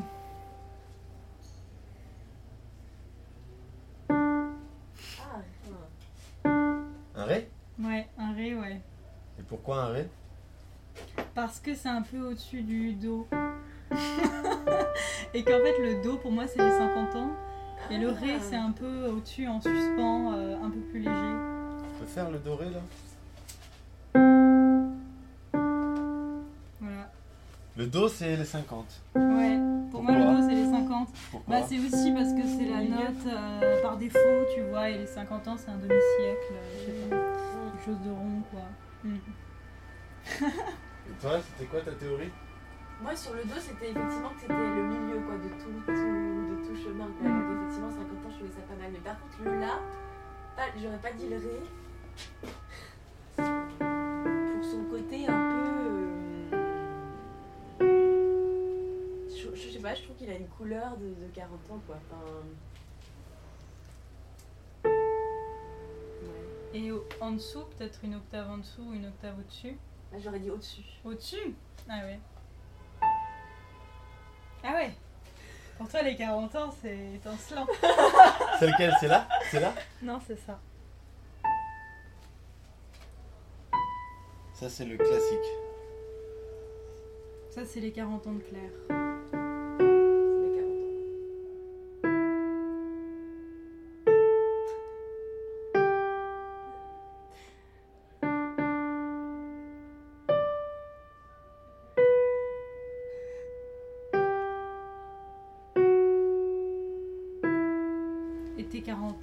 Emmanuel, c'est quand C'est où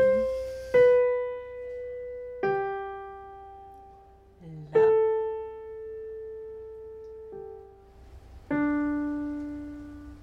C'est vrai qu'il est un peu plus, un peu plus robuste, quoi. Il est plus robuste. hein. Hmm. Après, ça peut être un là ici, il sera robuste aussi. Et là, tu vois, mon ré ici, il va bien sonner aussi. Pourquoi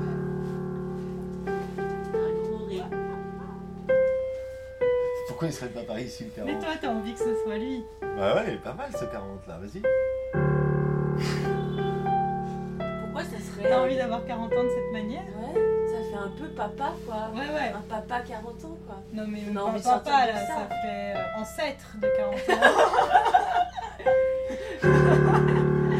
Emmanuel Non, mais là, c'est l'ego trip qui parle aussi. hein. Je veux dire, tu vis pas de cette manière. Tu vis pas de cette manière, c'est pas vrai. Ouais, il est très strident. T'as envie de ça, plutôt? Ça, c'est un ré aussi? Mm.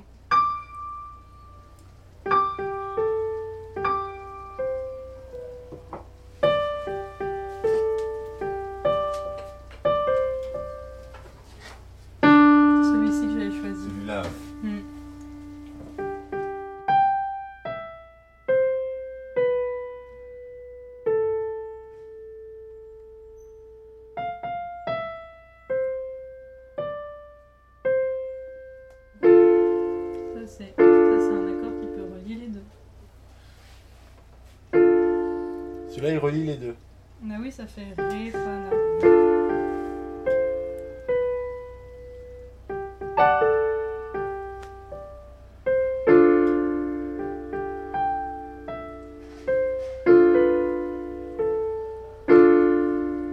Et maintenant, on va donc le faire 40 fois. N'importe quoi. C'est pas parce que c'est ton anniversaire que tu peux te permettre de faire ça. Hein Oui, c'est vrai que c'était il y a pas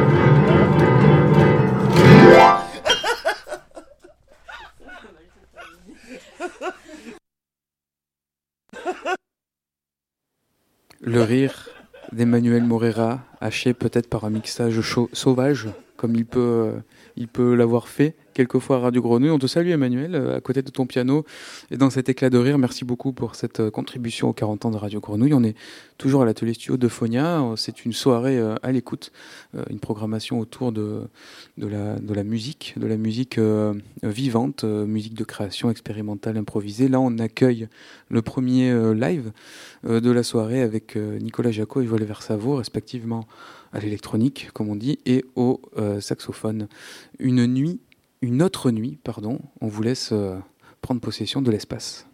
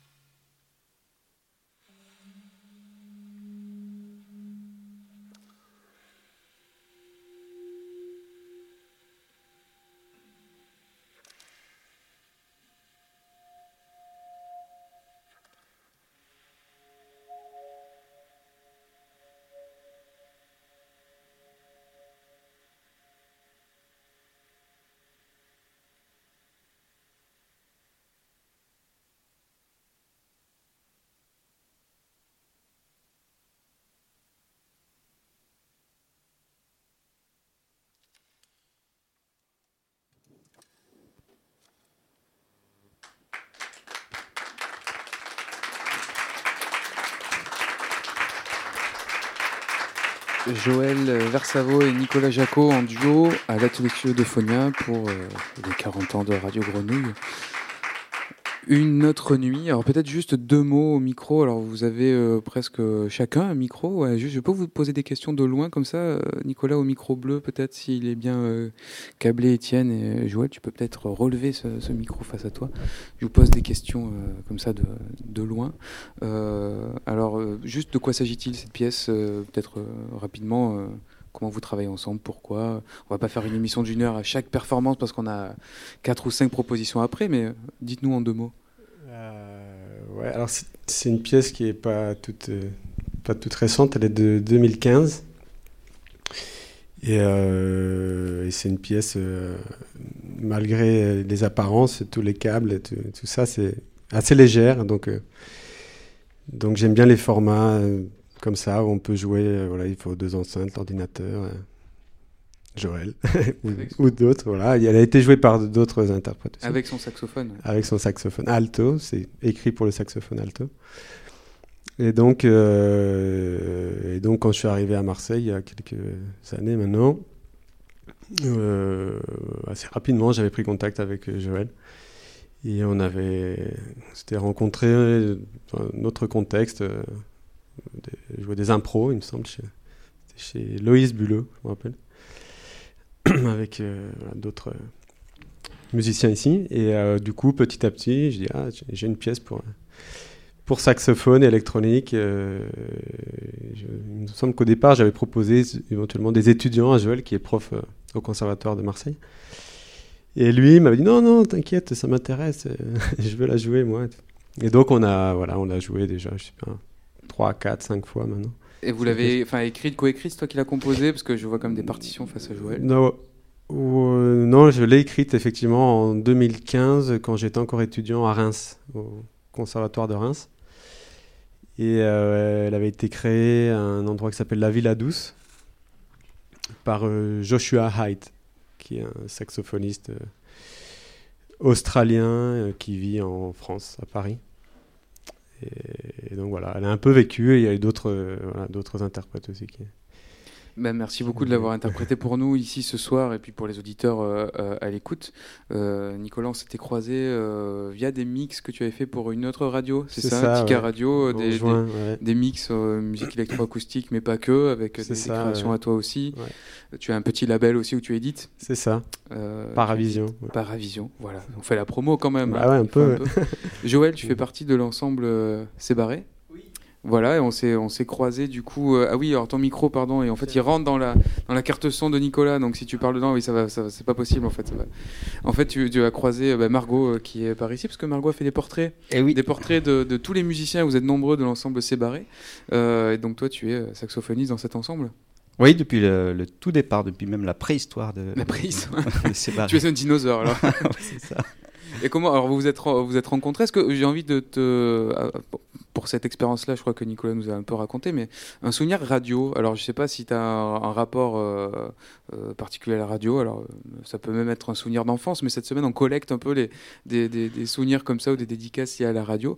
Je sais pas si tu as quelque chose à nous partager. Je te prends au, dé- au dépourvu. dé- désolé. Ouais, euh, alors si tu me dis radio, ah oui, si, enfin, il y a- plein de choses qui arrivent en avalanche. hein. Ben, J'avais, je suis de la Creuse, j'arrive presque directement de la Creuse, ça- ça fait 20 ans que je suis à Marseille. Et alors j'avais un prof qui venait de Bordeaux, il avait 20 ans, et puis euh, il, nous disait, euh, attention, ce soir je vais passer à la radio, et il avait cette sorte de mission de faire euh, radio, c'était Radio La Creuse à, l'époque, c'était dans les années 80.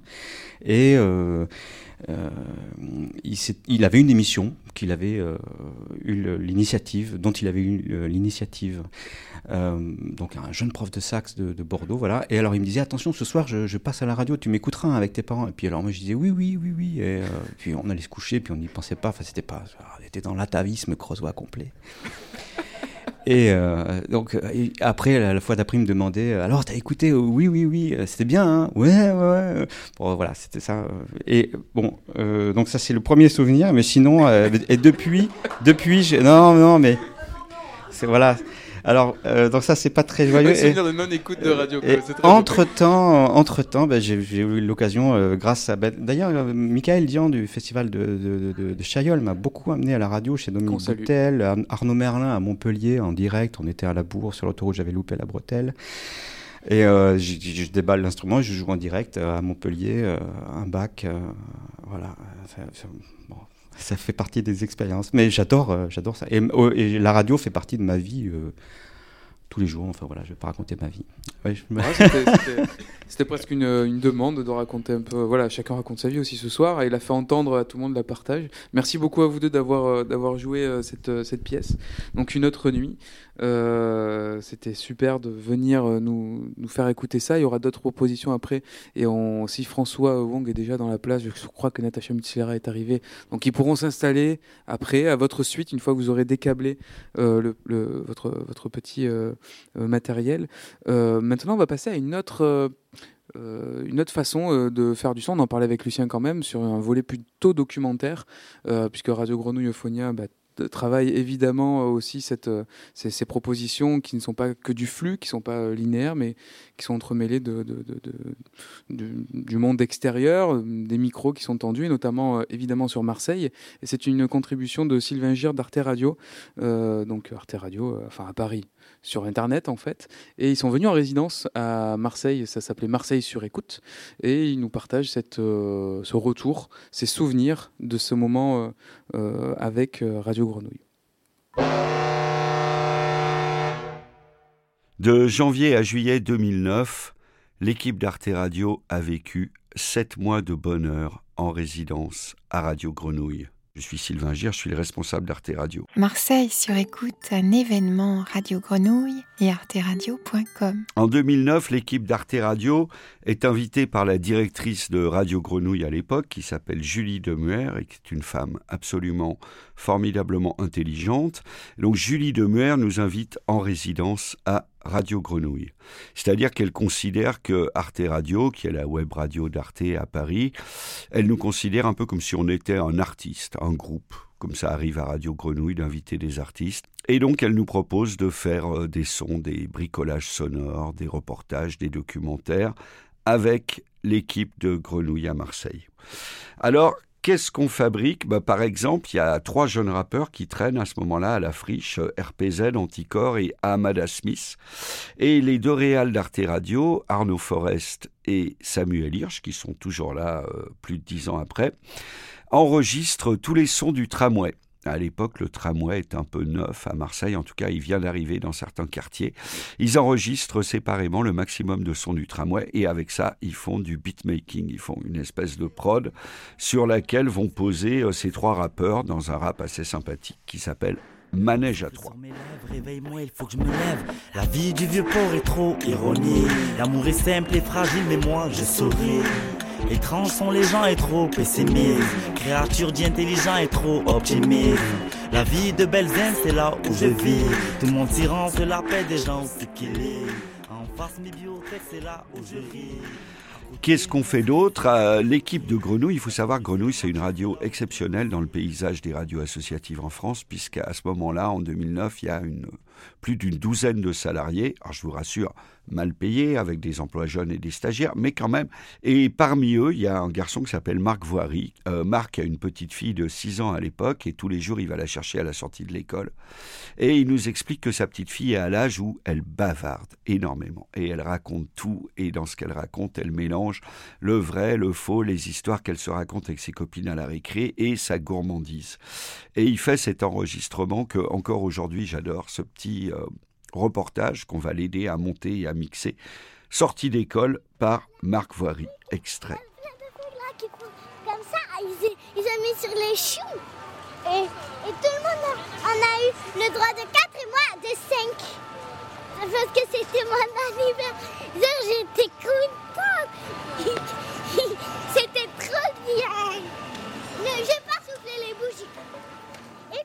Les équipes d'Arte Radio, donc les auteurs d'Arte Radio et les équipes de Grenouille, on se lance dans une trilogie de grandes enquêtes sur les nouveaux mystères de Marseille. Donc il y a une grande enquête d'Olivier April sur la rue de la République et les sombres affaires immobilières qui se profilent déjà à ce moment-là euh, à Marseille, avec euh, ce passage absolument extraordinaire qu'on ne peut entendre que dans la bouche des agents immobiliers. Le dernier élément, c'est qu'ici on est sur le territoire du port autonome et que le port autonome envisage d'ici 5 ans de euh, créer une marina ici avec des anneaux supplémentaires parce qu'il n'y en a plus assez dans le vieux port. Et en même temps de faire bouger tous les bateaux de croisière, etc. et de faire en sorte que Marseille ne soit plus juste une ville de départ ou d'arrivée pour les croisiéristes, mais soit une ville étape et que les gens descendent. Et s'ils descendent, ça veut dire qu'ils descendent à la Joliette, donc dans ce périmètre-là. Et donc il faut les faire consommer ici. Troisième étage, quatrième étage, troisième, deuxième.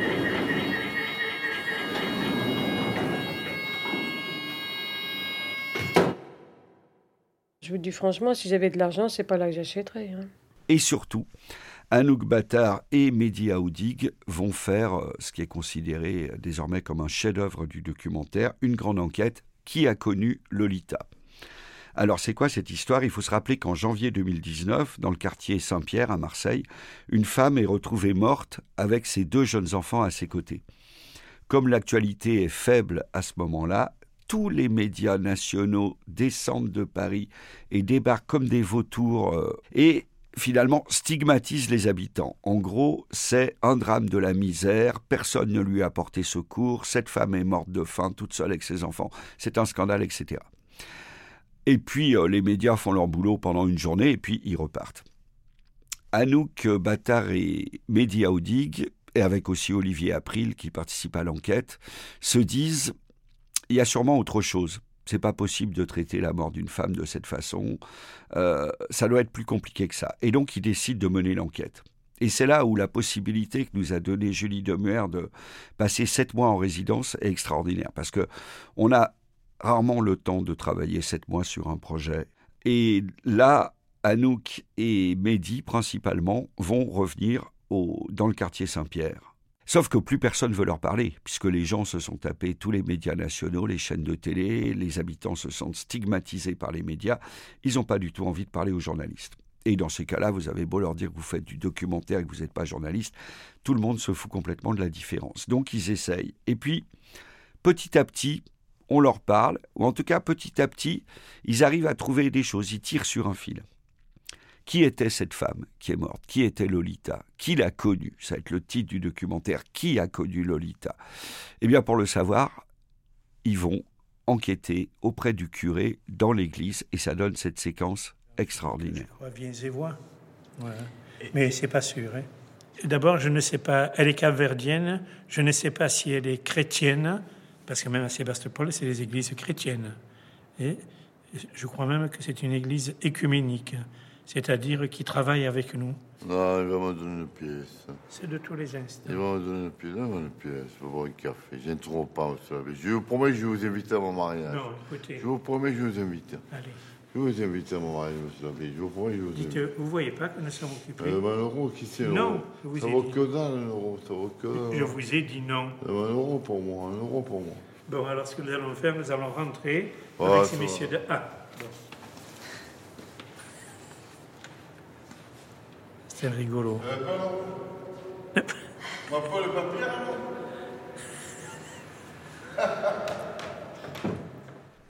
Alors, quand je dis que cette séquence est extraordinaire, euh, pourquoi? Il se passe rien.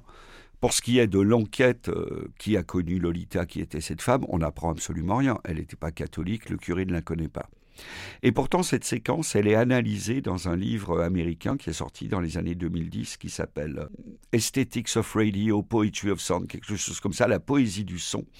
Elle a été aussi analysée par un prof de fac anglais à Londres. Bon, c'est rare qu'un documentaire euh, radio français soit analysé par les anglo-saxons. Et ces deux grands auteurs disent que ce passage est l'expression même de la poésie du sonore. Parce qu'à la fois il dit rien, ce passage, et il dit tout. D'abord, il y a la magie du son. On sait immédiatement qu'on est dans une église par la réverbération. Les deux journalistes, euh, Anouk euh, Battard et Mehdi Aoudig, questionnent le curé et tout d'un coup, il y a ce clochard qui rentre ce SDF, qui vient demander de l'argent au curé et le curé ne lui en donne pas. Et au départ, quand on intègre cette séquence dans le documentaire, euh, bon, on la trouve magnifique, mais on ne pense pas qu'elle qu'elle participe du propos général. Et ce que nous apprennent les auteurs anglo-saxons, dont j'ai évidemment oublié le nom, mais qui parlent de ce docu, c'est qu'en fait, c'est la question de la charité. La question de la mort de Lolita dans la, la soi-disant indifférence du quartier, mais en tout cas dans une, euh, une indifférence sociale brutale par rapport à ses conditions de vie, ça pose la question de la charité. Et le fait qu'un prêtre refuse une pièce de 2 euros et un coup de fil à un clochard, ça pose la question de la charité. Voilà. Et donc c'est ce documentaire remarquable a gagné en 2010, donc l'année après notre résidence, le prix Europa du meilleur documentaire radiophonique. C'est la première fois qu'une radio associative, en l'occurrence Radio Grenouille, gagnait le prix du documentaire radiophonique. C'est la première et je crois la dernière fois. Que j'ai cru entendre aussi de Radio Grenouille, qui doit virer peut-être de notre bord en termes de contenu journalistique, peut-être. Douze ans plus tard, qu'est-ce qui reste de ça? Bah, Il reste toute cette playlist qui s'appelle Marseille sur écoute, dans laquelle il y a tous les raps, les, les docus, les reportages, les créations sonores cheloues qu'on a fait euh, euh, donc euh, en symbiose avec les équipes de Radio Grenouille. Et puis, il y a pas mal d'auteurs et d'autrices d'Arte Radio qui se sont désormais installés à Marseille. Mehdi Aoudik, Jeanne Robet, Pascal Pascariello, Marine Vlaovic, à tel point qu'ils ont maintenant formé le syndicat sud d'Arte Radio. On nous écoute. De rien. Allez, au revoir.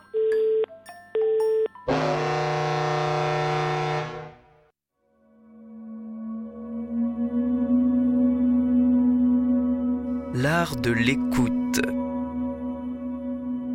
Rendez-vous à la croisée des chemins de l'art radiophonique.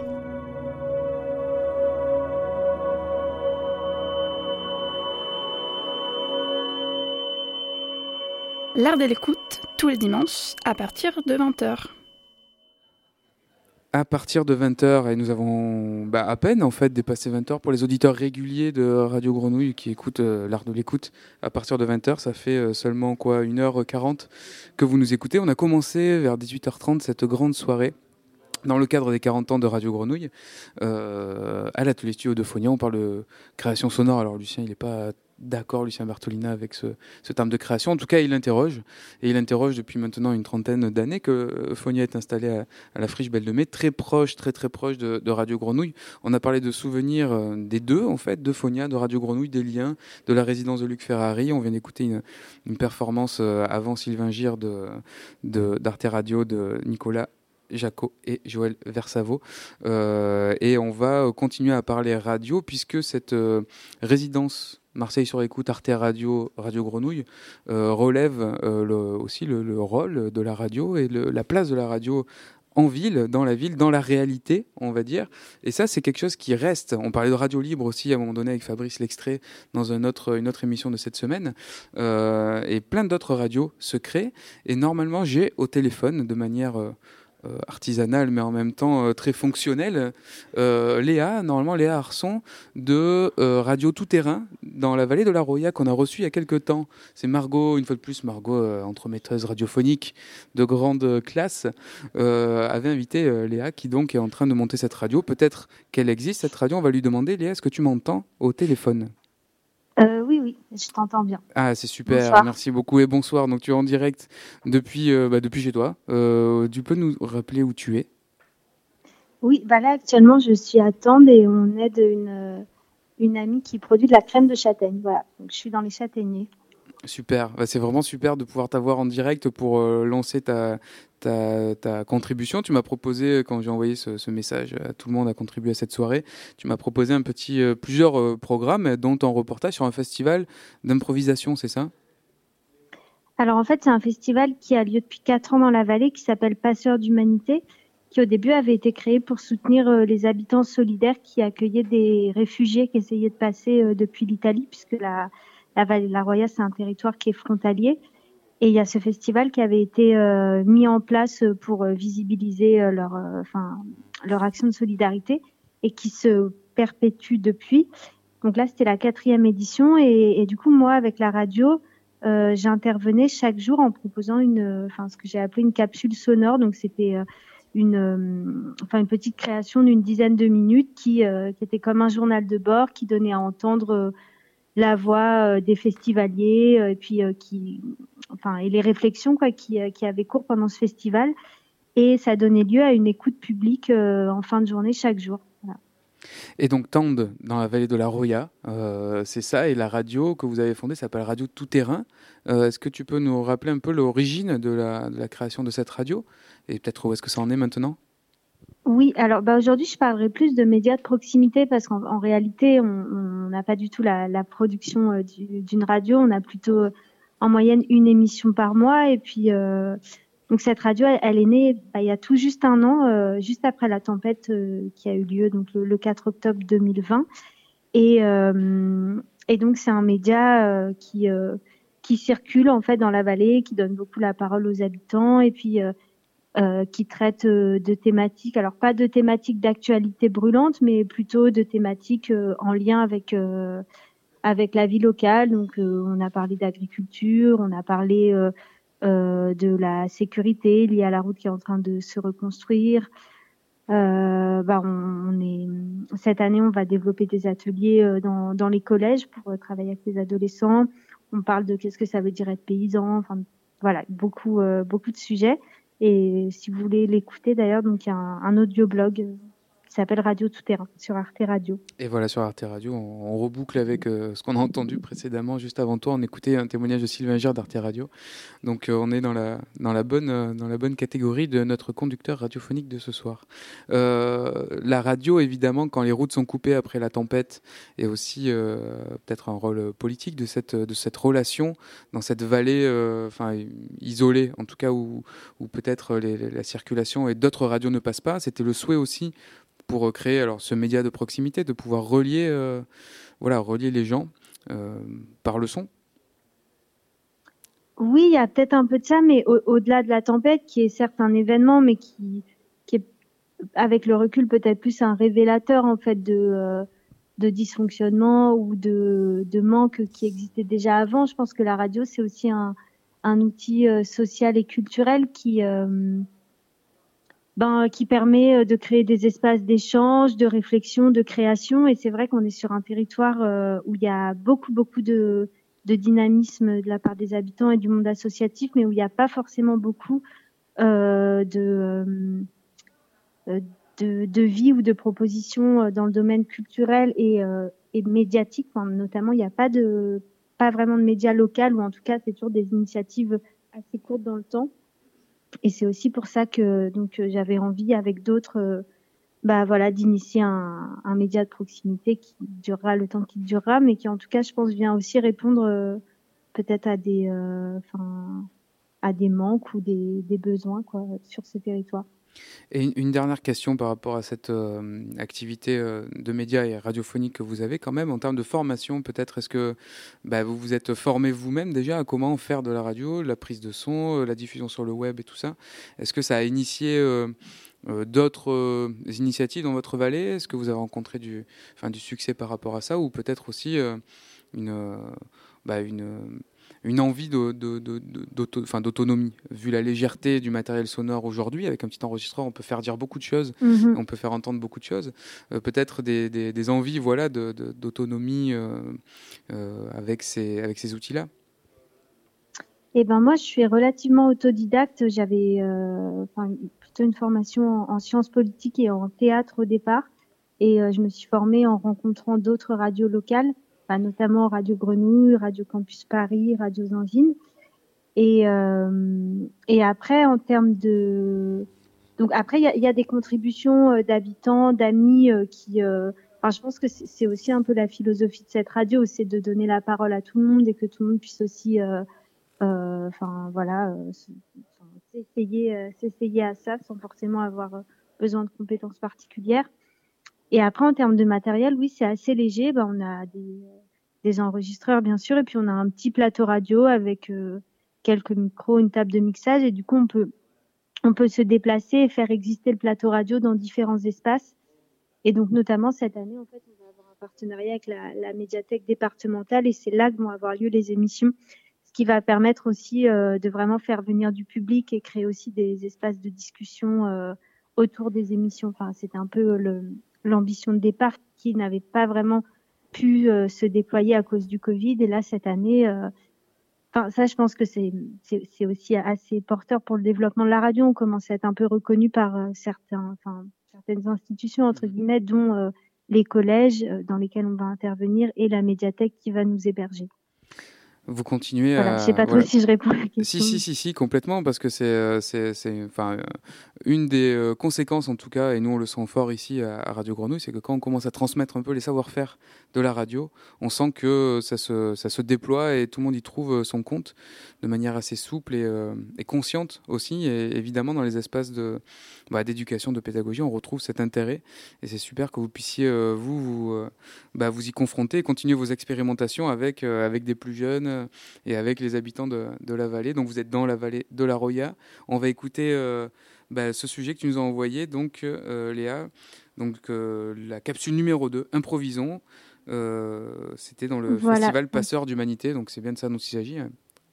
Voilà, bah, si je peux juste en dire deux mots, c'était donc cette capsule en fait, elle, croise la parole de deux personnes qui sont dans des domaines complètement différents, mais finalement vous le verrez dans enfin dans, dans leurs propos, moi j'ai trouvé qu'il y avait des liens et c'est pour ça que j'ai voulu les, les, mettre en parallèle. Donc c'est d'une part euh, euh, Baudouin qui est un dessinateur de BD qui a notamment écrit une BD euh, La Roya est un fleuve sur ce territoire et sur euh, donc, le, euh, le, la traversée des personnes réfugiées. Et Erika qui elle est fermière dans un lieu en, à 1000 mètres d'altitude, donc avec forcément des formes de vie assez, assez singulières et tous les deux parlent de, de leur rapport euh, au vivant et à l'improvisation, chacun dans le, les domaines euh, qui sont les leurs. Et parce que le vivant, c'était euh, le thème cette année du festival Passeur d'Humanité. Merci beaucoup Léa pour cette proposition et d'avoir répondu au téléphone ce dimanche soir. On écoute donc Improvisons de Radio Tout Terrain depuis la vallée de la Roya. Au revoir, bonne bah, soirée. Merci à vous et longue vie à Radio Grenouille. Merci et longue vie à Radio Tout Terrain.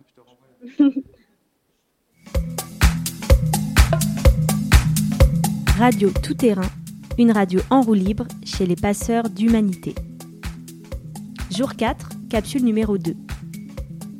Dans cette capsule, vous trouverez en vrac des enfants philosophes, une petite fille de 5 mois, un improvisateur qui n'est pas né de la dernière pluie, une fermière dans les hauteurs, des chants à tue-tête et quelques bonnes raisons de se sentir vivant. Allez, on ouvre la boîte. Euh, bon, t'acceptes que ce soit un peu, euh, un peu de l'improvisation? Oui. Edmond oui, Baudouin, oui, dessinateur. C'est bien, improviser.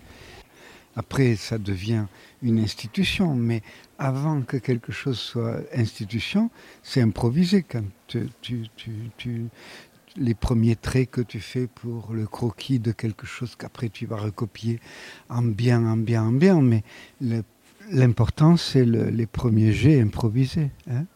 Donc l'improvisation, c'est ça. Qui, elle, est, elle est partout dans la vie. Euh, elle est partout avant. Hein. Le, paysan, il savait pas si euh, le grain, il savait pas à l'avance le temps qu'il allait faire. Hein. Et euh, est-ce que on, on, fauche demain? Est-ce que après-demain? Eh, Je le sens pas le temps. Je vais. Chacun faisait comme il pouvait avec une espèce d'improvisation ou d'empirisme, hein, de, au mieux. Moi, j'aime euh, vivre comme ça, empirisme et improvisation, sans savoir où je vais la semaine prochaine.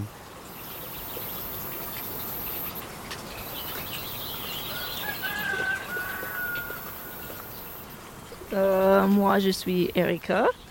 Euh, J'habite à Grange de la Montague, au-dessus de Tende, dans la montagne, un peu isolé. Et euh, oui, je suis ici dans la vallée depuis six ans. Ça s'appelle une ferme ici? Et ça veut dire quoi, une... vivre sur une ferme? Euh... Bah, pour vivre avec des choses qui est, qui est ici, qui vient d'ici soit sauvage, soit naturellement, soit cultivé. Euh, c'est pour travailler avec le, terre. Pour moi, pour vivre sur, sur une ferme, c'est pour, pour travailler avec la terre. Euh, pour nous, c'est pour travailler avec des animaux. On a deux ânes et 70 poules et, et le chien. Et c'est aussi pour, pour vivre avec la nature. Pour nous, c'est ça. Et, et oui. Et toi, tu fais euh, du maraîchage. Euh, on, dit que c'est un métier super dur. T'en penses quoi? Euh, Pas dur. Dur, c'est pas pas le mot qui qui that that. uh, difficult is not the word that uh, fits with me for this. Um, sure, you have times where it's physically challenging um, where maybe you're you're tired or you have to carry something or you have to dig the earth and this. Mais pour moi, ça c'est pas dur. Euh, pour moi, c'est dur euh, d'être en ville ou d'être euh, pour travailler avec l'ordinateur, travailler avec beaucoup de monde. Euh, c'est différent pour chacun, mais euh, moi je trouve pas de travail physique dur. C'est oui, c'est pas juste physique, c'est aussi euh, oui, ça demande beaucoup d'organisation, de penser de, de beaucoup de choses et aussi ça, ça demande beaucoup de temps parce que tu es obligé de passer quelques années quand tu essaies et c'est sûr que tu vas, tu vas faire beaucoup d'erreurs parce que tu connais pas l'endroit. tu ne connais pas le sol, tu connais pas le météo, tu connais pas le système d'eau, euh, le système d'énergie, euh, l'accès euh, et tout ça, tu peux pas savoir avant. Tu peux pas apprendre ça avec une école. C'est ça qui est nécessaire de, de donner du temps sur un, espace, sur une ferme ou sur un lieu. Et ça peut être difficile parce que parce que tu peux pas faire plus rapide. Tu peux pas tu vois, chaque année, euh, tu es obligé de passer l'été, passer l'hiver, passer le printemps et l'automne pour voir euh, qu'est-ce qui se passe avec le sol, qu'est-ce qui se passe avec l'eau.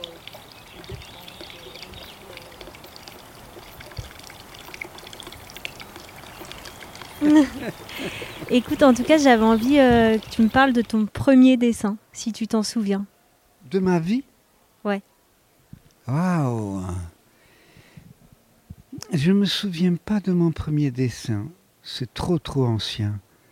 Mais je me souviens de la première peinture parce que mon père m'avait acheté des peintures à l'huile.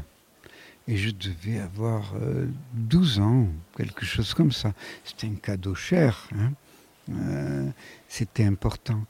Et la première peinture, je suis allé devant, c'était fou, c'est impossible d'y arriver, je suis allé peindre une rivière. Tu vois l'eau qui coule. Comment peindre l'eau qui coule hein, La transparence, tu vois, une rivière. Hein. Hein, je suis. Mais euh, voilà, pour moi, ça a toujours été important. Euh, effectivement, les rivières, l'eau, enfin, mais, mais, plein de choses de la vie. Mais voilà, c'est ma première peinture, une rivière. Alors, peut-être que il faut dire que le dessin, la peinture naturellement, la musique, le cinéma, le théâtre, l'écriture, toute forme de ce qu'on appelle la création. Toute la création a la même essence. Il y a et la même essence. Donc, qu'est-ce que c'est l'essence de la création? En dehors de la présence extrême quand tu es devant quelque chose, comme tu vas être devant le montage de, de ce que tu enregistres là. Donc ça, c'est quelque chose avec l'individu, la capacité, la possibilité, parce que tout le monde n'en a pas la possibilité d'être en présence. Mais après, j'ai dit, tous les arts, toutes les formes d'art ont la même essence. C'est quoi? C'est que on veut atteindre la vie quand on fait de l'art. Hein et d'ailleurs, Robert Few avait dit une chose énorme. C'était un, artiste, il est mort il n'y a pas très très très longtemps, et il avait dit la plus belle chose qui soit sur l'art.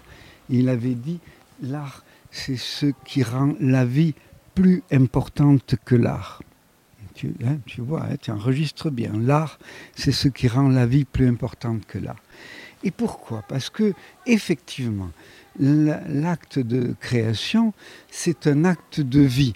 Et la vie, elle est, faite avec quoi? Elle est faite d'opposition, de confrontation. Si tu crées, il faut que tu te serves de tout cela. Mais pareil avec le trait du dessin, la même chose. Les taches, les couleurs, les formes, les densités de ce que tu Pour toi, ça veut dire quoi euh, être vivante? Être vivante, c'est de. Pour moi, ça veut dire. Euh, pour moi, en fait, ça veut dire être présente. Euh, pour être vivante, tu es obligée d'être présente. Et si tu es, présente, euh, pour moi, c'est facile ici, sur une lieu comme ça, d'être présente. Parce que dans la nature, tu vois tout qui change, toutes les plantes et les animaux et les insectes qui, qui sont juste là pour faire, pour faire son vie. Et je vois aussi avec Lila, le bébé, elle est, elle est juste là, et elle est juste présente. Et je vois comme elle est très vivante, parce qu'elle est juste là dans le moment. Et c'est ça que je, je apprends cette année avec elle, d'essayer de juste être présente. Et quand je suis présente, je suis plus vivante. Uh, it's not necessary to be very energized to be alive. Um, sometimes you can, uh, tu peux être uh, vivante quand tu fais une sieste. Uh, tu peux être vivante quand tu, tu parles avec un ami. Uh, je crois que pour moi, c'est ça. C'est d'être présente. Hmm.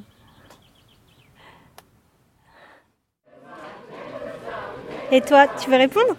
Moi, j'ai pas d'idée. Bah, ça veut dire quoi être vivante?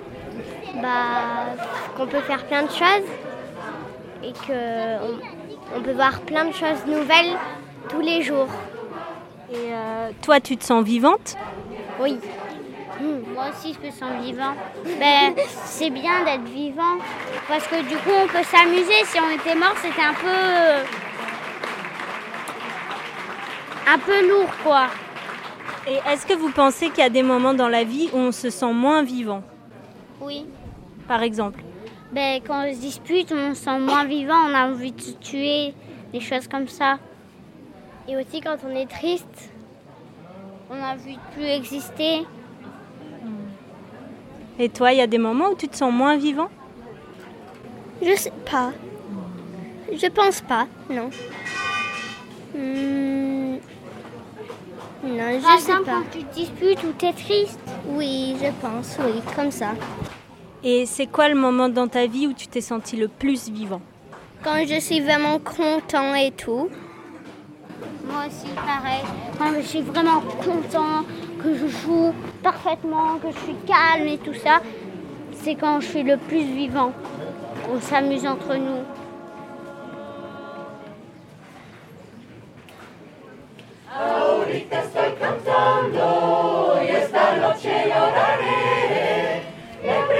Cuánto será cuando que te vuelva a ver. Ahorita estoy cantando y esta noche lloraré. Me pregunto cuándo será cuando que te vuelva a ver. Ya se va, ya se va, ya se va la luna, ya se va. Me pregunto cuándo será cuando que te vuelva a ver. Ya se va, ya se va, ya se va la luna, ya se va. Me pregunto cuándo será, cuándo que te vuelva a ver. Ahorita estoy cantando y esta noche lloraré. Me pregunto cuándo será, cuándo que te vuelva a ver.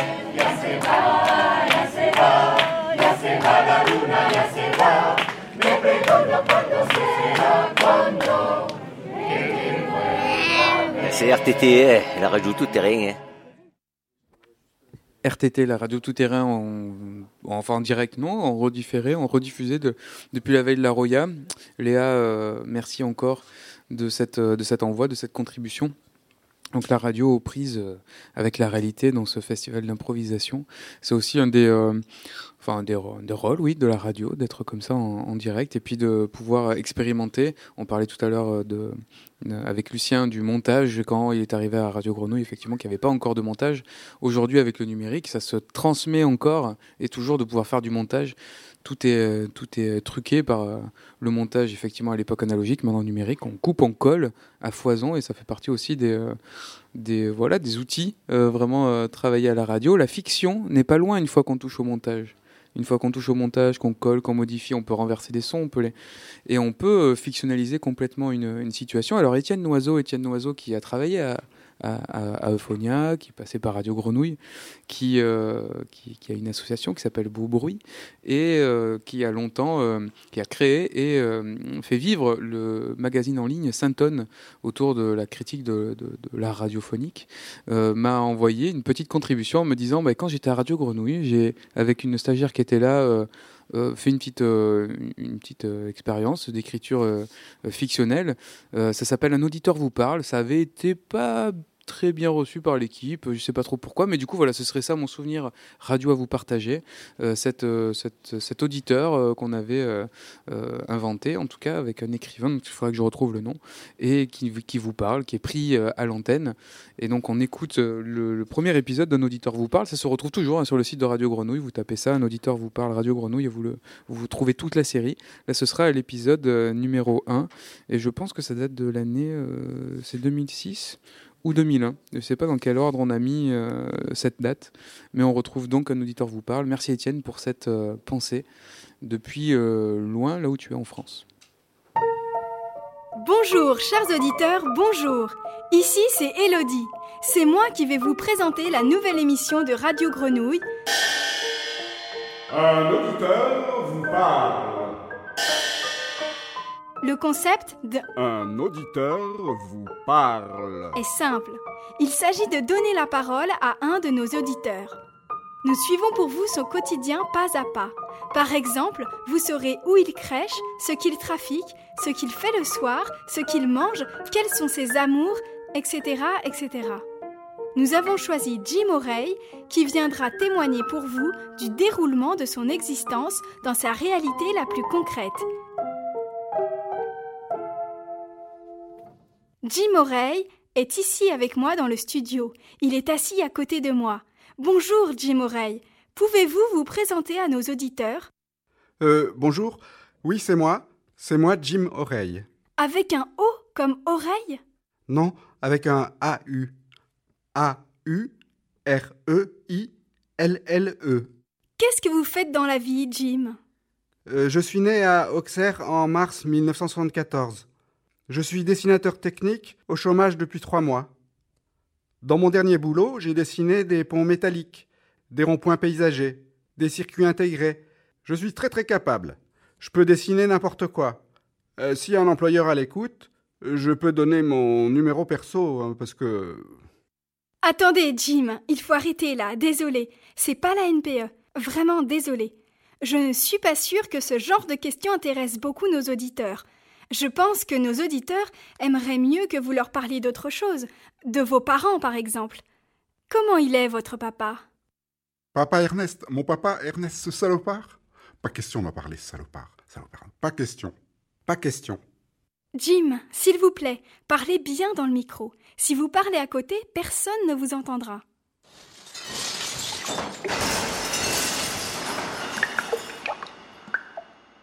Mais faites un peu attention, Jim. Regardez, vous avez renversé votre verre d'eau. Il y a du verre cassé partout. Mon chemisier est tout trempé. Oh, excusez-moi, madame.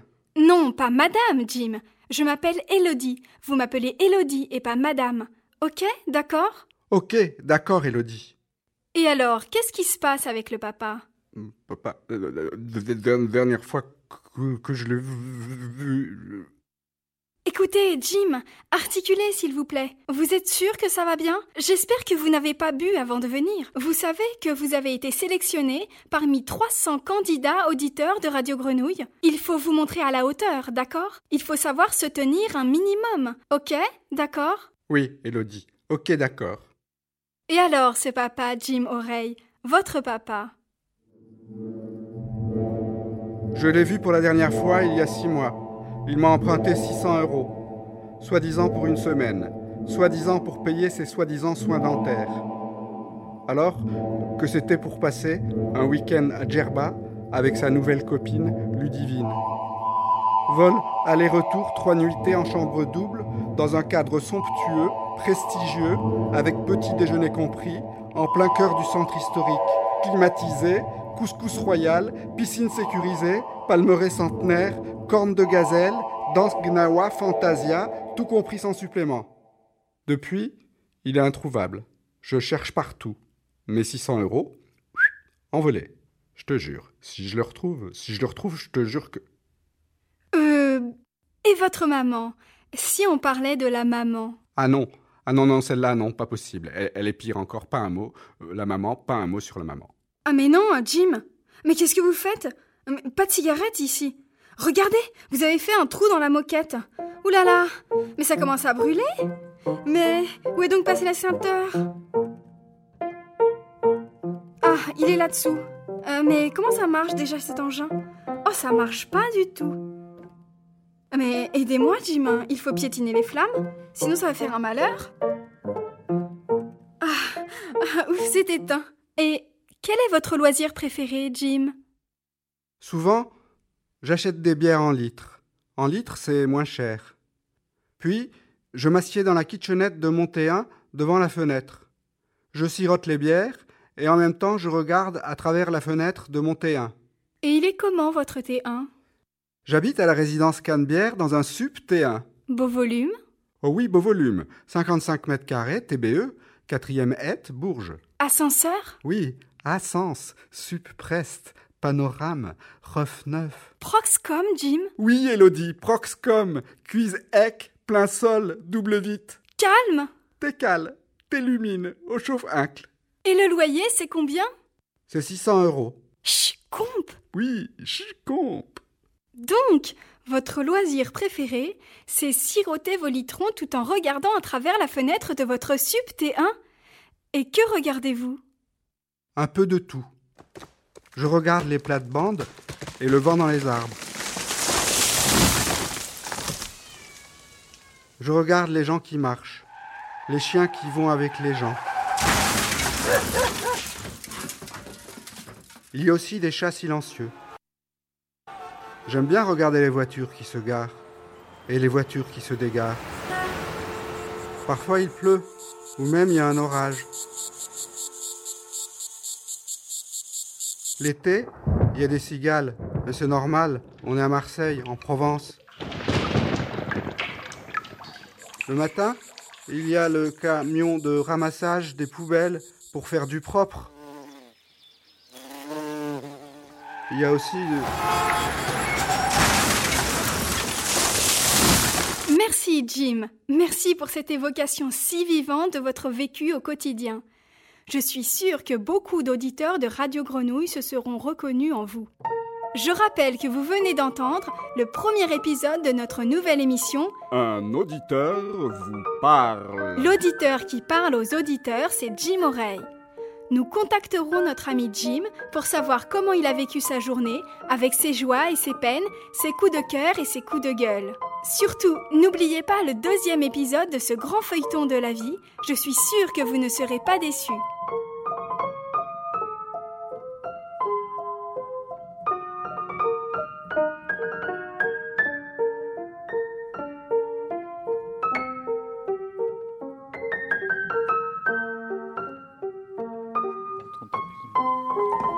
C'était Jim Oreille, un auditeur vous parle. C'était la proposition d'Étienne Noiseau, qu'on salue. Et euh, c'était son souvenir, voilà, alors qu'il a, fait aussi plein plein d'autres choses. Mais il y avait cette petite série Un auditeur vous parle qui lui tenait à cœur de nous, de nous faire partager.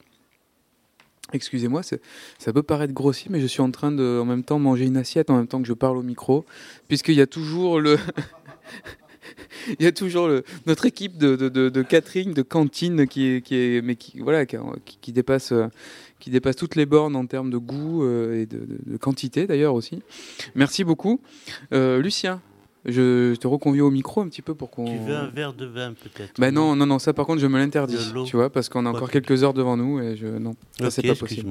Voilà, l'eau c'est bien, c'est parfait, c'est très bien. Comment se passe la soirée, Lucien, pour toi? Je sais pas, j'étais dehors. Ouais, mais tu écoutes, Non, on a non, aussi mis des enceintes dehors, on peut, on Il peut. faut un peu que je dise des conneries pour me lancer, sinon ça marche pas. Mais euh, oui, oui, mais j'en parlerai à la fin. Moi, j'ai envie d'en parler à la fin parce que je, je suis très heureux. Quoi. Et sur la, sur la radio, ces souvenirs radio, ces moments radio qu'on partage là, alors il y, a, là, il y avait la proposition d'Étienne, Étienne Noiseau qui est passé par ici aussi, Étienne. Et euh, il y avait avant Léa, donc, euh, qui était au téléphone avec nous. Tu me disais tout à l'heure, c'était, enfin, par rapport à ce moment-là, ça t'évoquait le, bah, la relation au- aux médias, au téléphone, à ce que devient aujourd'hui le téléphone, la place du téléphone aussi peut-être dans la radio. que- Non, on appelle ça m'a fait penser effectivement la radio. Il y a des tas de gens qui, qui appellent sans arrêt, quoi. Je veux dire, ça, ça joue là-dessus aussi. La télé, euh, la télé pas encore, si? Non, non. Bah, c'est je crois que c'est plus compliqué à intégrer dans la réalisation visuelle, mais. Et là, je trouvais que c'était euh,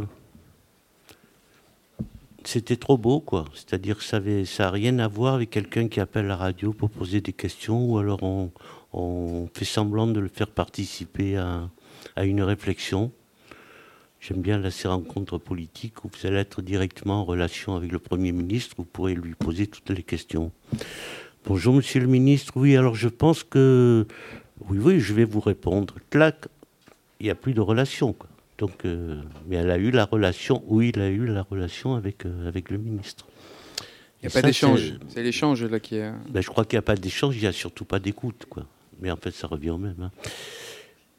Euh, ouais, là, je regardais mes notes et j'ai- un moment quand même qui est important pour moi. C'est quand on a fait un stage à Fonurgianova.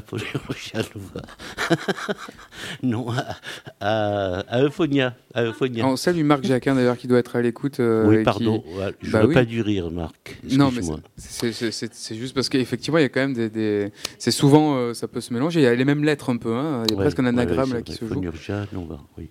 Donc on se, on se voit bientôt, Marc d'ailleurs, puisque nous recevrons bientôt une euh, résidence, un artiste, un auteur, un compositeur qui viendra, puisque ce sera euh, la sélection de, du jury Fonurjanova de cette année.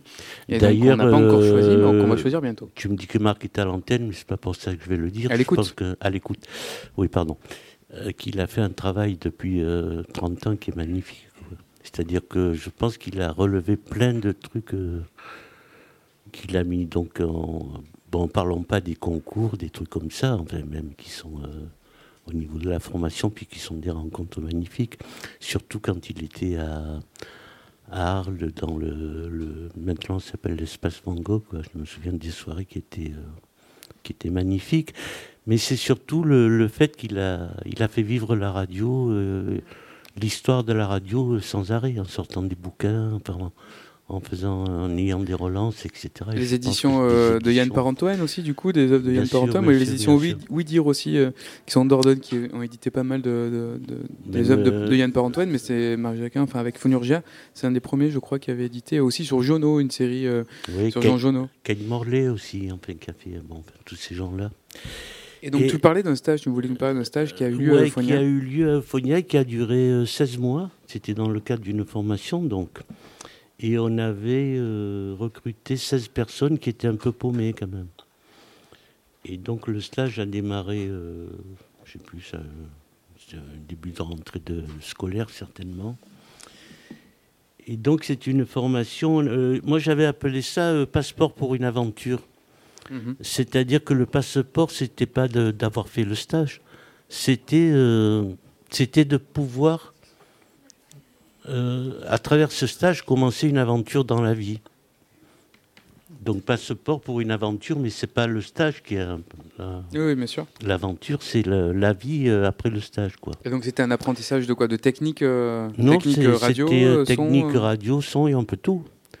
Et je me souviens par exemple Gilles Ali qui maintenant est à la radio, ça fait euh, 25 ans qu'il y est. Un des piliers de la radio, à la oui, technique, oui. à la réalisation. Hier, qui, a- qui nous a gratifié d'un mix aux platines euh, que vraiment, moi, j'ai hâte, de réécouter. C'est lui qui a fait ça Eh oui, il s'est mis aux platines. Eh oui, c'est semaine exceptionnelle.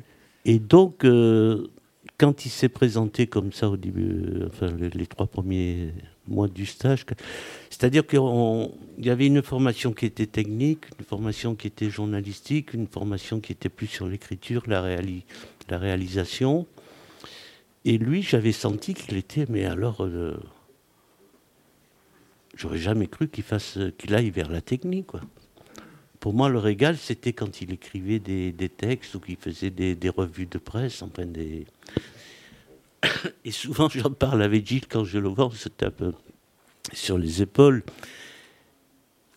Et puis je, je regarde et à un moment, je dis, mais peut-être tu as bien fait parce qu'au moins, tu as, toute ta vie, tu as eu un boulot et tu tu t'es jamais arrêté. Quoi. Et c'est à ce moment-là, j'ai réalisé que peut-être c'était l'emploi qui qui l'intéressait euh, pas à la radio, même, même s'il rentrait, mais surtout d'avoir une formation qui lui permettrait d'avoir un. Peut-être c'est plus facile d'être technicien que, journaliste, dans la durée, hein, je parle. Mais je ne sais pas, c'est une question que je poserai à Nelly. Excuse-moi, Nelly. Pour, pour avoir le côté journaliste, c'est ça? Je pense pas qu'elle puisse. euh, qu'elle s'en réclame complètement, mais vous pourrez continuer à en Nelly est discuter. capable de faire euh, plein de choses. Journaliste, l'animation. le- J'ai même entendu dans un- une création cet après.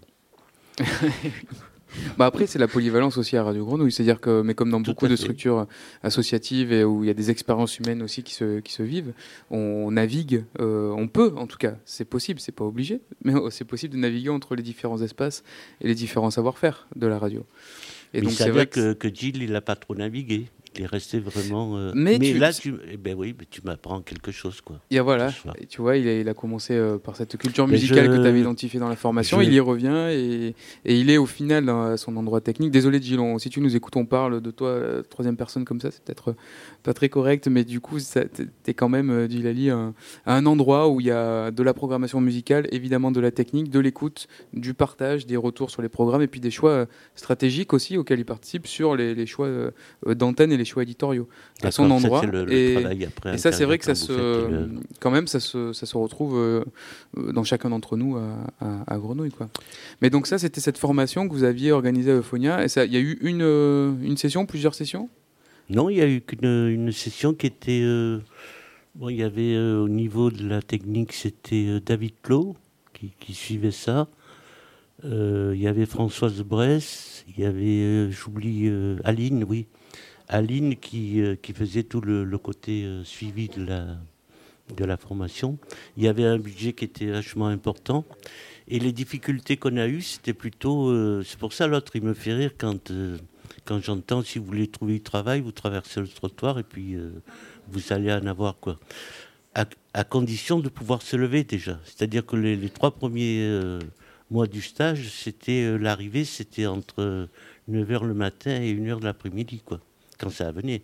Mhm. Donc il y a eu aussi tout ce rapport-là, enfin, qui a, qui a amené des rapports de amitié, amoureux, parce que c'était tellement, euh, c'était un partage qui était euh, la formation. Je me demande si elle si elle s'est pas faite justement dans dans cette patte, quoi. Et ce qui est de bien, c'est il C8, hein, et il est euh, Fran- euh, Florence euh, Lyotard-Schneider qui a ensuite intégré Euphonia, puis qui a monté sa boîte qui euh, s'appelait Pirate. Je sais pas si elle l'a encore. Si tu nous écoutes, Florence, je te fais le bisou. Ça fait un peu, on se fait des bisous à la radio. Bah, c'est les dédicaces, hein, c'est une les grande tradition dédicaces, aussi. ouais. Euh, qui a qui je pense J'ai noté, mais je pense plus finalement. La liste- À la liste des- bien sûr, des on en a parlé. À euh, Miloud. Tu te souviens pas euh, C'est Nelly que tu interpelles Nelly, là oui. Elle est partie. Non, elle est partie, ça y est. Donc Miloud, c'était effectivement, il venait, euh, il a fait le, le stage et puis il a fini finalement euh, comme formateur de, à la Cité Bassins. Donc là, il a monté, euh, il s'est après orienté un peu sur le sport, etc. Et puis il y a eu aussi une fulconiste, Nathalie, qui elle a fait un temps, et puis après elle a eu bon, des problèmes particuliers. Et elle a dû arrêter. Et, euh, et je trouve que 4 sur 8, on se disait, mais il y en a 4 qui sont entrés dans la profession et qui en font un métier. Et ça nous effrayait un peu. C'est pas, pas beaucoup, quoi. Et c'est énorme, quoi. Bah oui, c'est quand même la moitié. Voilà, oui. Hein, c'est ça, si je suis bon. 4 sur 8, c'est pas mal. Alors, ça, je reboucle sur une, une expérience contemporaine. Là, j'interviens à Sub de Sub, une formation qui a été euh, créée par Jean-Michel Bruyère, qui est artiste aussi, résident Oui. à la Friche Belle de Mai. Euh, et cette année, ben, on- je donne des ateliers radio aussi avec, euh, avec lui. Et c'est un peu le cadre que tu euh, décris, hein, euh, entre 9h et 13h. Bon, il faut être un peu aux aguets. Après, on peut peut-être commencer à, à faire quelque chose. Mais c'est des expériences de transmission. Tu parlais d'écoute, transmission. Ça peut définir ces deux mots et la radio et euh, euh, ce qu'on appelle ici les pratiques, euh, de- de- des ateliers, euh, des cours. C'est c'est deux, c'est aussi deux piliers de, de ce qu'on de ce qu'on fait ici à Euphonia. On accueille, on partage, on transmet, on écoute. Et pour finir ma virgule, parce que je sens que je deviens un peu long là. Bah après, il y a, y a- plein de choses. y a Christophe Molica et Stéphane j'ai Coutable qui sont en train de, finir de brancher leur câble pour le prochain Bon, live. tu te grouilles, hein, Christophe. Euh, ce qui m'a impressionné tout à l'heure, c'est le, mec qui parlait d'impro. C'est-à-dire, effectivement, quand, euh, on, est formé à l'improvisation, euh, je pense qu'on est formé à, la vie, quoi. C'est-à-dire que comment envisager l'impro, que ce soit dans la pratique musicale ou théâtrale, ou j'en sais rien, dans tous les domaines. L'imp- L'impro en peinture, je ne sais pas si ça existe, mais oui, ça existe toujours. Mais c'est comment cette notion d'improvisation, ap- d'après moi, elle règle des tas de problèmes quoi, euh, qu'on peut avoir ensuite dans la vie et comment on perçoit la vie à travers justement l'improvisation, même si, ça, si c'est une improvisation euh, de vie. quoi. Bon, j'arrête parce que... Parce qu'il parce qu'il faut être attentif pour improviser. C'est surtout ensemble. Je sais pas s'il faut. Oui, bien sûr, ça demande de l'attention, mais je crois que ça demande, euh, je sais pas, une certaine. Je sais pas, j'arrive pas à le définir. Mais je pense que c'est important. Peut-être qu'on peut le définir euh, par, une écoute, euh, Ouais, une écoute que- musicale, une proposition qui nous est amenée avec euh, beaucoup de câbles, avec un magnifique instrument, parce que c'est du basson, beaucoup d'instruments avant ce soir. On va avoir deux saxophones, de la voix, qui est quand même un instrument avant, mais peut-être que il y a d'autres définitions de, ça et Natacha Muslera pourra nous, le dire. Donc euh, deux saxophones et un basson là que Stéphane Coutable tient euh, en travers de, sa poitrine. Euh, Christophe Modica branche euh, de l'électronique, des câbles. Il a réussi à trouver un pied de micro à sa taille et qui, et qui fonctionne. Euh, Est-ce que vous êtes prêts à jouer, messieurs, à nous proposer euh, euh, votre contribution euh, dont je vous laisserai euh, d'ailleurs nous donner le titre ou quelque indication, soit avant l'écoute, soit après l'écoute. Ça, c'est vous qui voyez. Tu peux dire deux mots avant. Alors, on va essayer d'ouvrir le micro que tu as sur ton, au bout de ton. Ah voilà, celui-là, le micro avec la bonnette bleue. Voilà. Christophe. Bonsoir. Euh, en fait, euh, ce qu'on va vous proposer, c'est ce que j'appelle moi une tentative. C'est-à-dire que c'est pas quelque chose qui est, qui est écrit, formé, déjà composé. Et voilà, on s'est vu avec Stéphane euh, une ou deux fois. On a bricolé quelque chose autour de. On commence un nouveau projet sur la thématique de notre rapport au vivant. Et on a euh, bricolé quelque chose autour de, l'arbre. Euh, voilà, donc c'est euh, moitié improvisé, moitié il y a des choses calées. c'est la première fois qu'on le joue vraiment. Et, voilà, c'est ce que j'appelle moi une tentative. C'est un peu, c'est aussi un l'espace de, de Phonia, c'est un espace de tentative, donc c'est parfait que vous nous proposiez ça. Et bon, on vous écoute, Christophe Modica et Stéphane Coutable, électronique et basson, dans cette soirée spéciale à l'écoute pour les 40 ans de Radio Grenouille.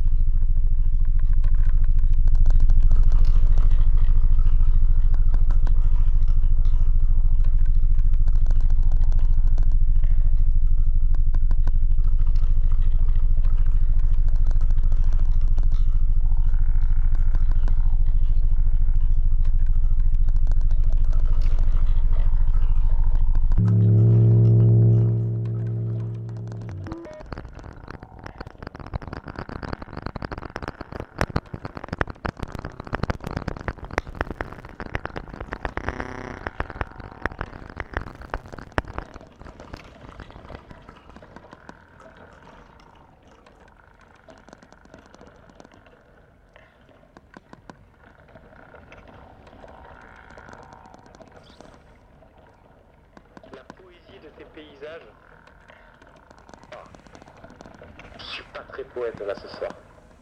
Euh... hmm, Je sais pas. Je sais pas répondre à ta question. Elle me, elle m'interpelle. Mais euh...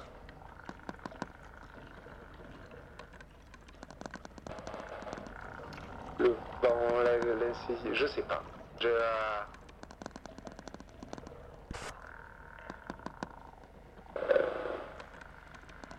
Je peux pas répondre à ça. Je suis sec. Euh, Qu'est-ce que ça m'évoque politiquement parlant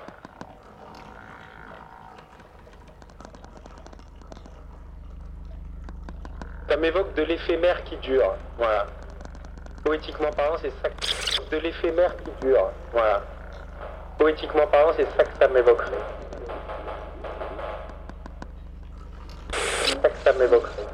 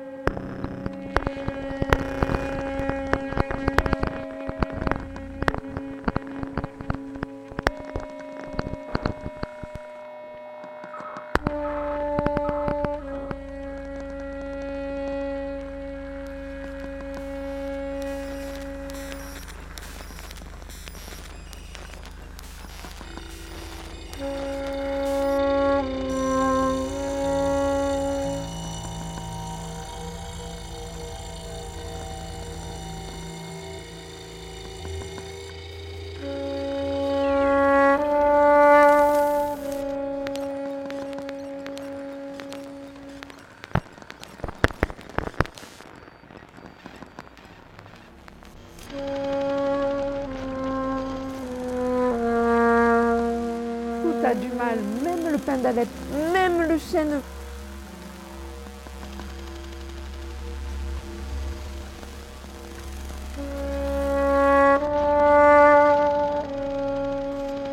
Parce que quand on, quand on regarde le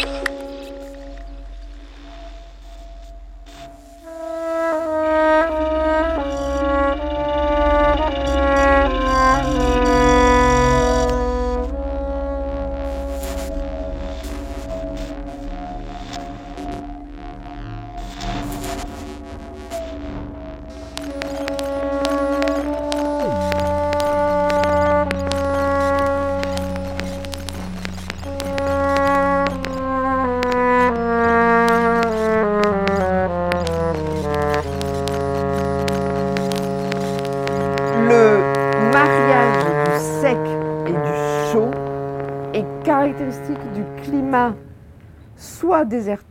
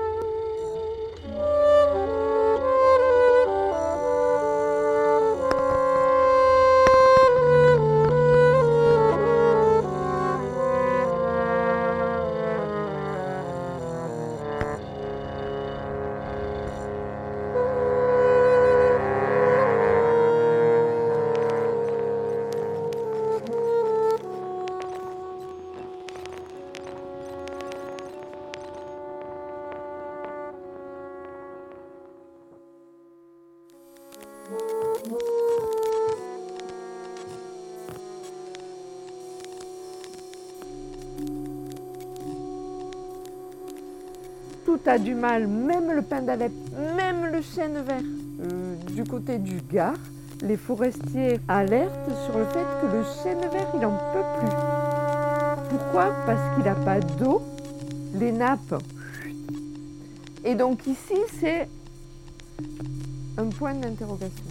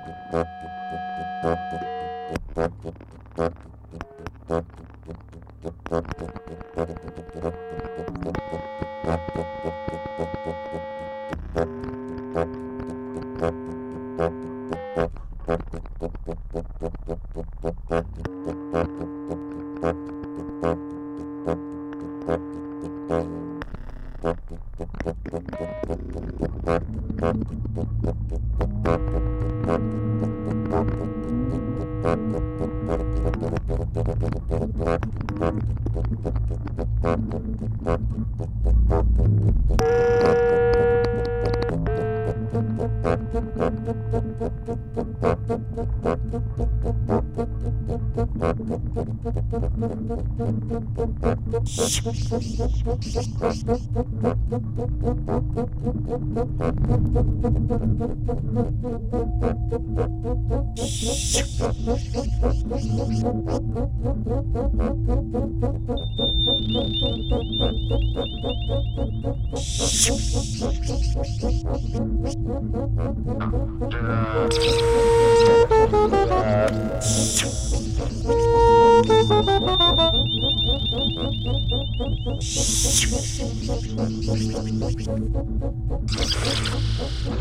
Oops.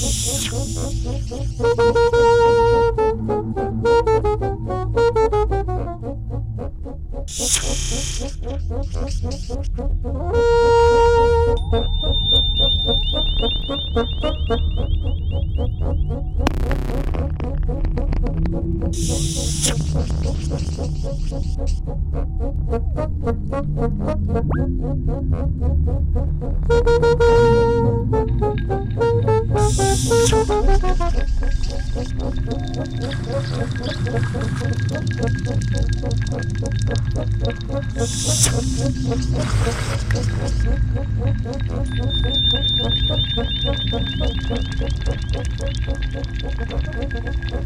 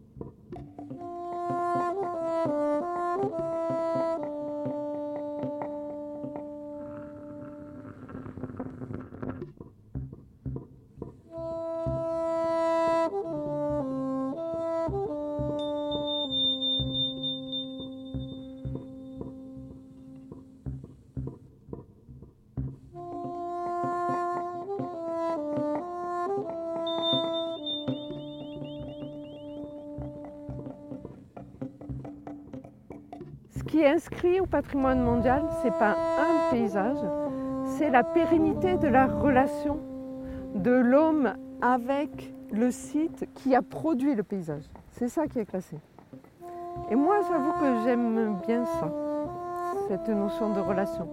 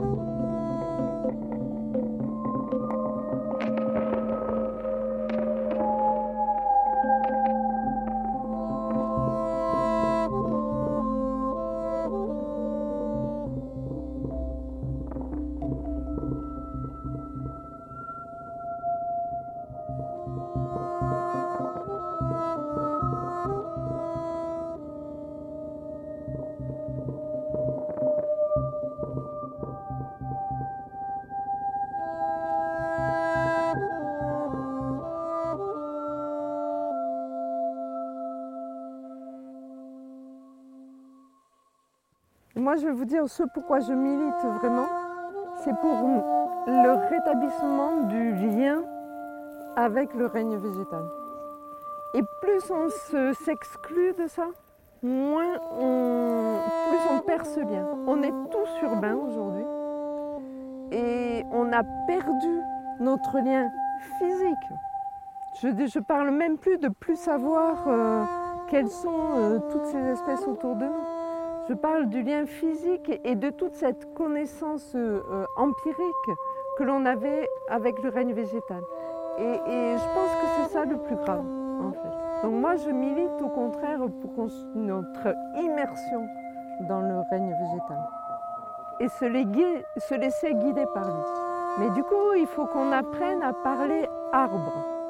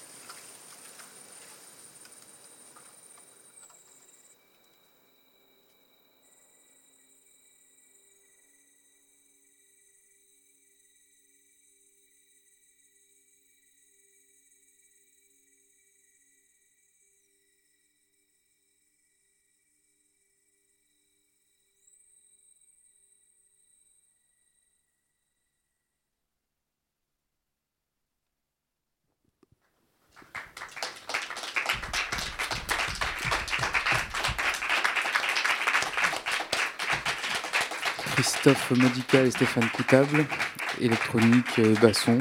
Pour résumer, mais c'est bien plus que ça. C'est vraiment un plaisir de vous voir parce que euh, c'est très doux. Christophe, tu as des gestes vraiment, mais alors, euh, d'un groove incroyable dans ces sons de nature, ces sons euh, très, très, très, très, très, très, doux, évidemment. Et le basson y est pour quelque chose. Hein. Un bel instrument en bois pour ceux qui ne voient pas ce qu'est un basson. Regardez, c'est un très, très, très bel instrument. Et ça, franchement, parler arbre avec un basson comme ça, ça me forcément, c'est évident. C'est presque un tronc, c'est presque c'est élancé. Il manque juste les, feuilles. Euh, mais ça parle de souffle, ça m'intéresse beaucoup. Là, j'ai vraiment envie vraiment envie d'écouter ce que ça va donner, euh, la suite de ce travail.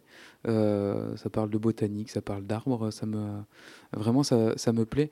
Euh, tu me disais Christophe aussi que bah, tu étais content de venir ce soir et merci beaucoup parce que tous ceux qui sont venus ce soir, la plupart courent un peu de partout à travers la ville, faire de l'improvisation, faire du théâtre, faire de la musique et sont quand même venus ici. Merci beaucoup d'avoir d'avoir fait cette, cette démarche. Et tu disais, je tiens à être là parce que la première fois qu'on a joué avec Stéphane, enfin en tout cas qu'on a pu avoir un temps pour travailler, c'était ici à l'atelier studio de Phonia, c'est ça? En fait, euh, effectivement, euh, la, toute première fois qu'on a joué avec Stéphane, c'était une impro à Barjol suite à une promenade sonore. De Radio Grenouille. Une promenade sonore de Radio Grenouille que j'ai faite là-bas. Et avec Stéphane, on avait fait une impro dans un magnifique cloître. Et euh, c'était notre première rencontre musicale avec Stéphane. Et suite à ça, effectivement, on a démarré un projet avec le bureau des guides et le GMEM sur la résilience de l'étang de Berre. Et la toute première résidence de ce projet a effectivement été à Euphonia.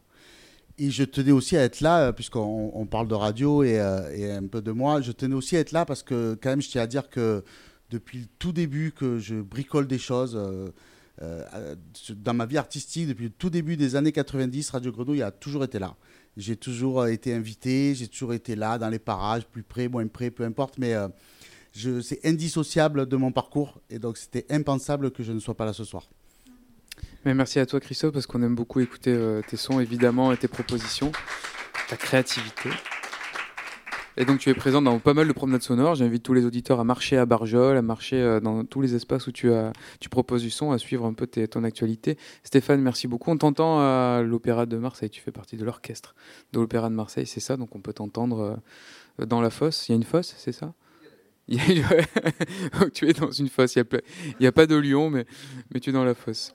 Christophe te tend un micro, si tu veux dire un mot, et puis euh, sinon c'est pas obligé, je veux pas te forcer. Euh, non, non, non, mais il y en a une, effectivement, même si actuellement elle n'est pas, elle pas utilisée pour des raisons euh, sanitaires, mais c'est tout à fait particulier pour ceux qui sont curieux de l'opéra. Actuellement, tout l'orchestre, tout, là où est le public habituellement, eh bien, on a enlevé tous les sièges ou une grande partie et euh, on a mis l'orchestre pour euh, respecter les distances euh, entre ah les musiciens. Et donc le public est tout autour comme ça, donc c'est à essayer en tout cas. Voilà, c'est tout à fait unique, en tout cas dans l'histoire de l'Opéra de Marseille, c'est unique. Opéra expérimental. Merci pour votre, pour votre écoute et pour votre accueil. merci à vous et puis on a hâte d'écouter la, la, suite de votre création. Parler arbre, c'est ça? Nelly, oui. Christophe, oui, reprends le micro, Christophe. Juste un petit mot pour dire quand même que la, dame qu'on entend, euh, le, petit bout d'entretien que j'ai utilisé, c'est un entretien que j'ai réalisé euh, du coup euh, avec le bureau des guides lors d'une conférence marché de Véronique Mur, qui est botaniste. Eh oui, bien sûr. Véronique Mur qu'on salue, qui travaille pas mal à la friche avec les étudiants de l'école nationale supérieure du paysage. voilà, je vais dire éminente botaniste, mais une, une personnalité et une personne extrêmement généreuse. C'est toujours passionnant de l'entendre parler de, botanique. Euh, merci encore à vous.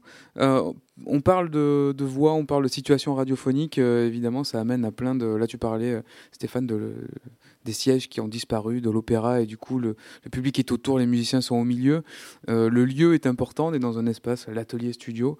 Et j'ai une proposition à vous faire écouter de David Christoffel. David Christoffel qui expérimente plein de formes radiophoniques. C'est vraiment un homme, d'aventure euh, radio. il fait énormément de choses. Il fait une émission qui s'appelle Méta Classique, qu'on diffuse depuis quelques temps à Radio Grenouille, mais qui est diffusée dans énormément de, radios en France. Euh, il, dissèque euh, la, musicologie d'une manière euh, très vivante et très euh, expérimentale, encore une fois. Et il nous propose là un, remix ou un remake de I Am Sitting in a Room, une pièce d'Alvin Lucier, un artiste sonore très, très connu. C'est une pièce qui est souvent utilisée dans les écoles d'art pour parler de, de, son, parce que Alvin Lucier, à ce moment-là, s'enregistre dans une pièce sur un magnétophone, puis après il fait rejouer ce magnétophone en l'enregistrant sur un deuxième magnétophone, et ainsi de suite. Il repique cet enregistrement plusieurs fois jusqu'à ce que la bande, en fait, s'efface complètement euh, derrière l'espace en fait qui euh, se réimprime sur la bande, puisqu'on entend après que l'écho qui, dénature la voix. Mais il va l'expliquer mieux que moi et il va aller euh, presque au bout de ce que moi je ne peux pas faire malgré mes efforts, c'est-à-dire une sorte de, logorée conceptuelle, mais qui, ma foi, nous renvoie à des mises en abîme infinies. On écoute Il est assis dans la pièce de David Christoffel sur les ondes de Radio Grenouille.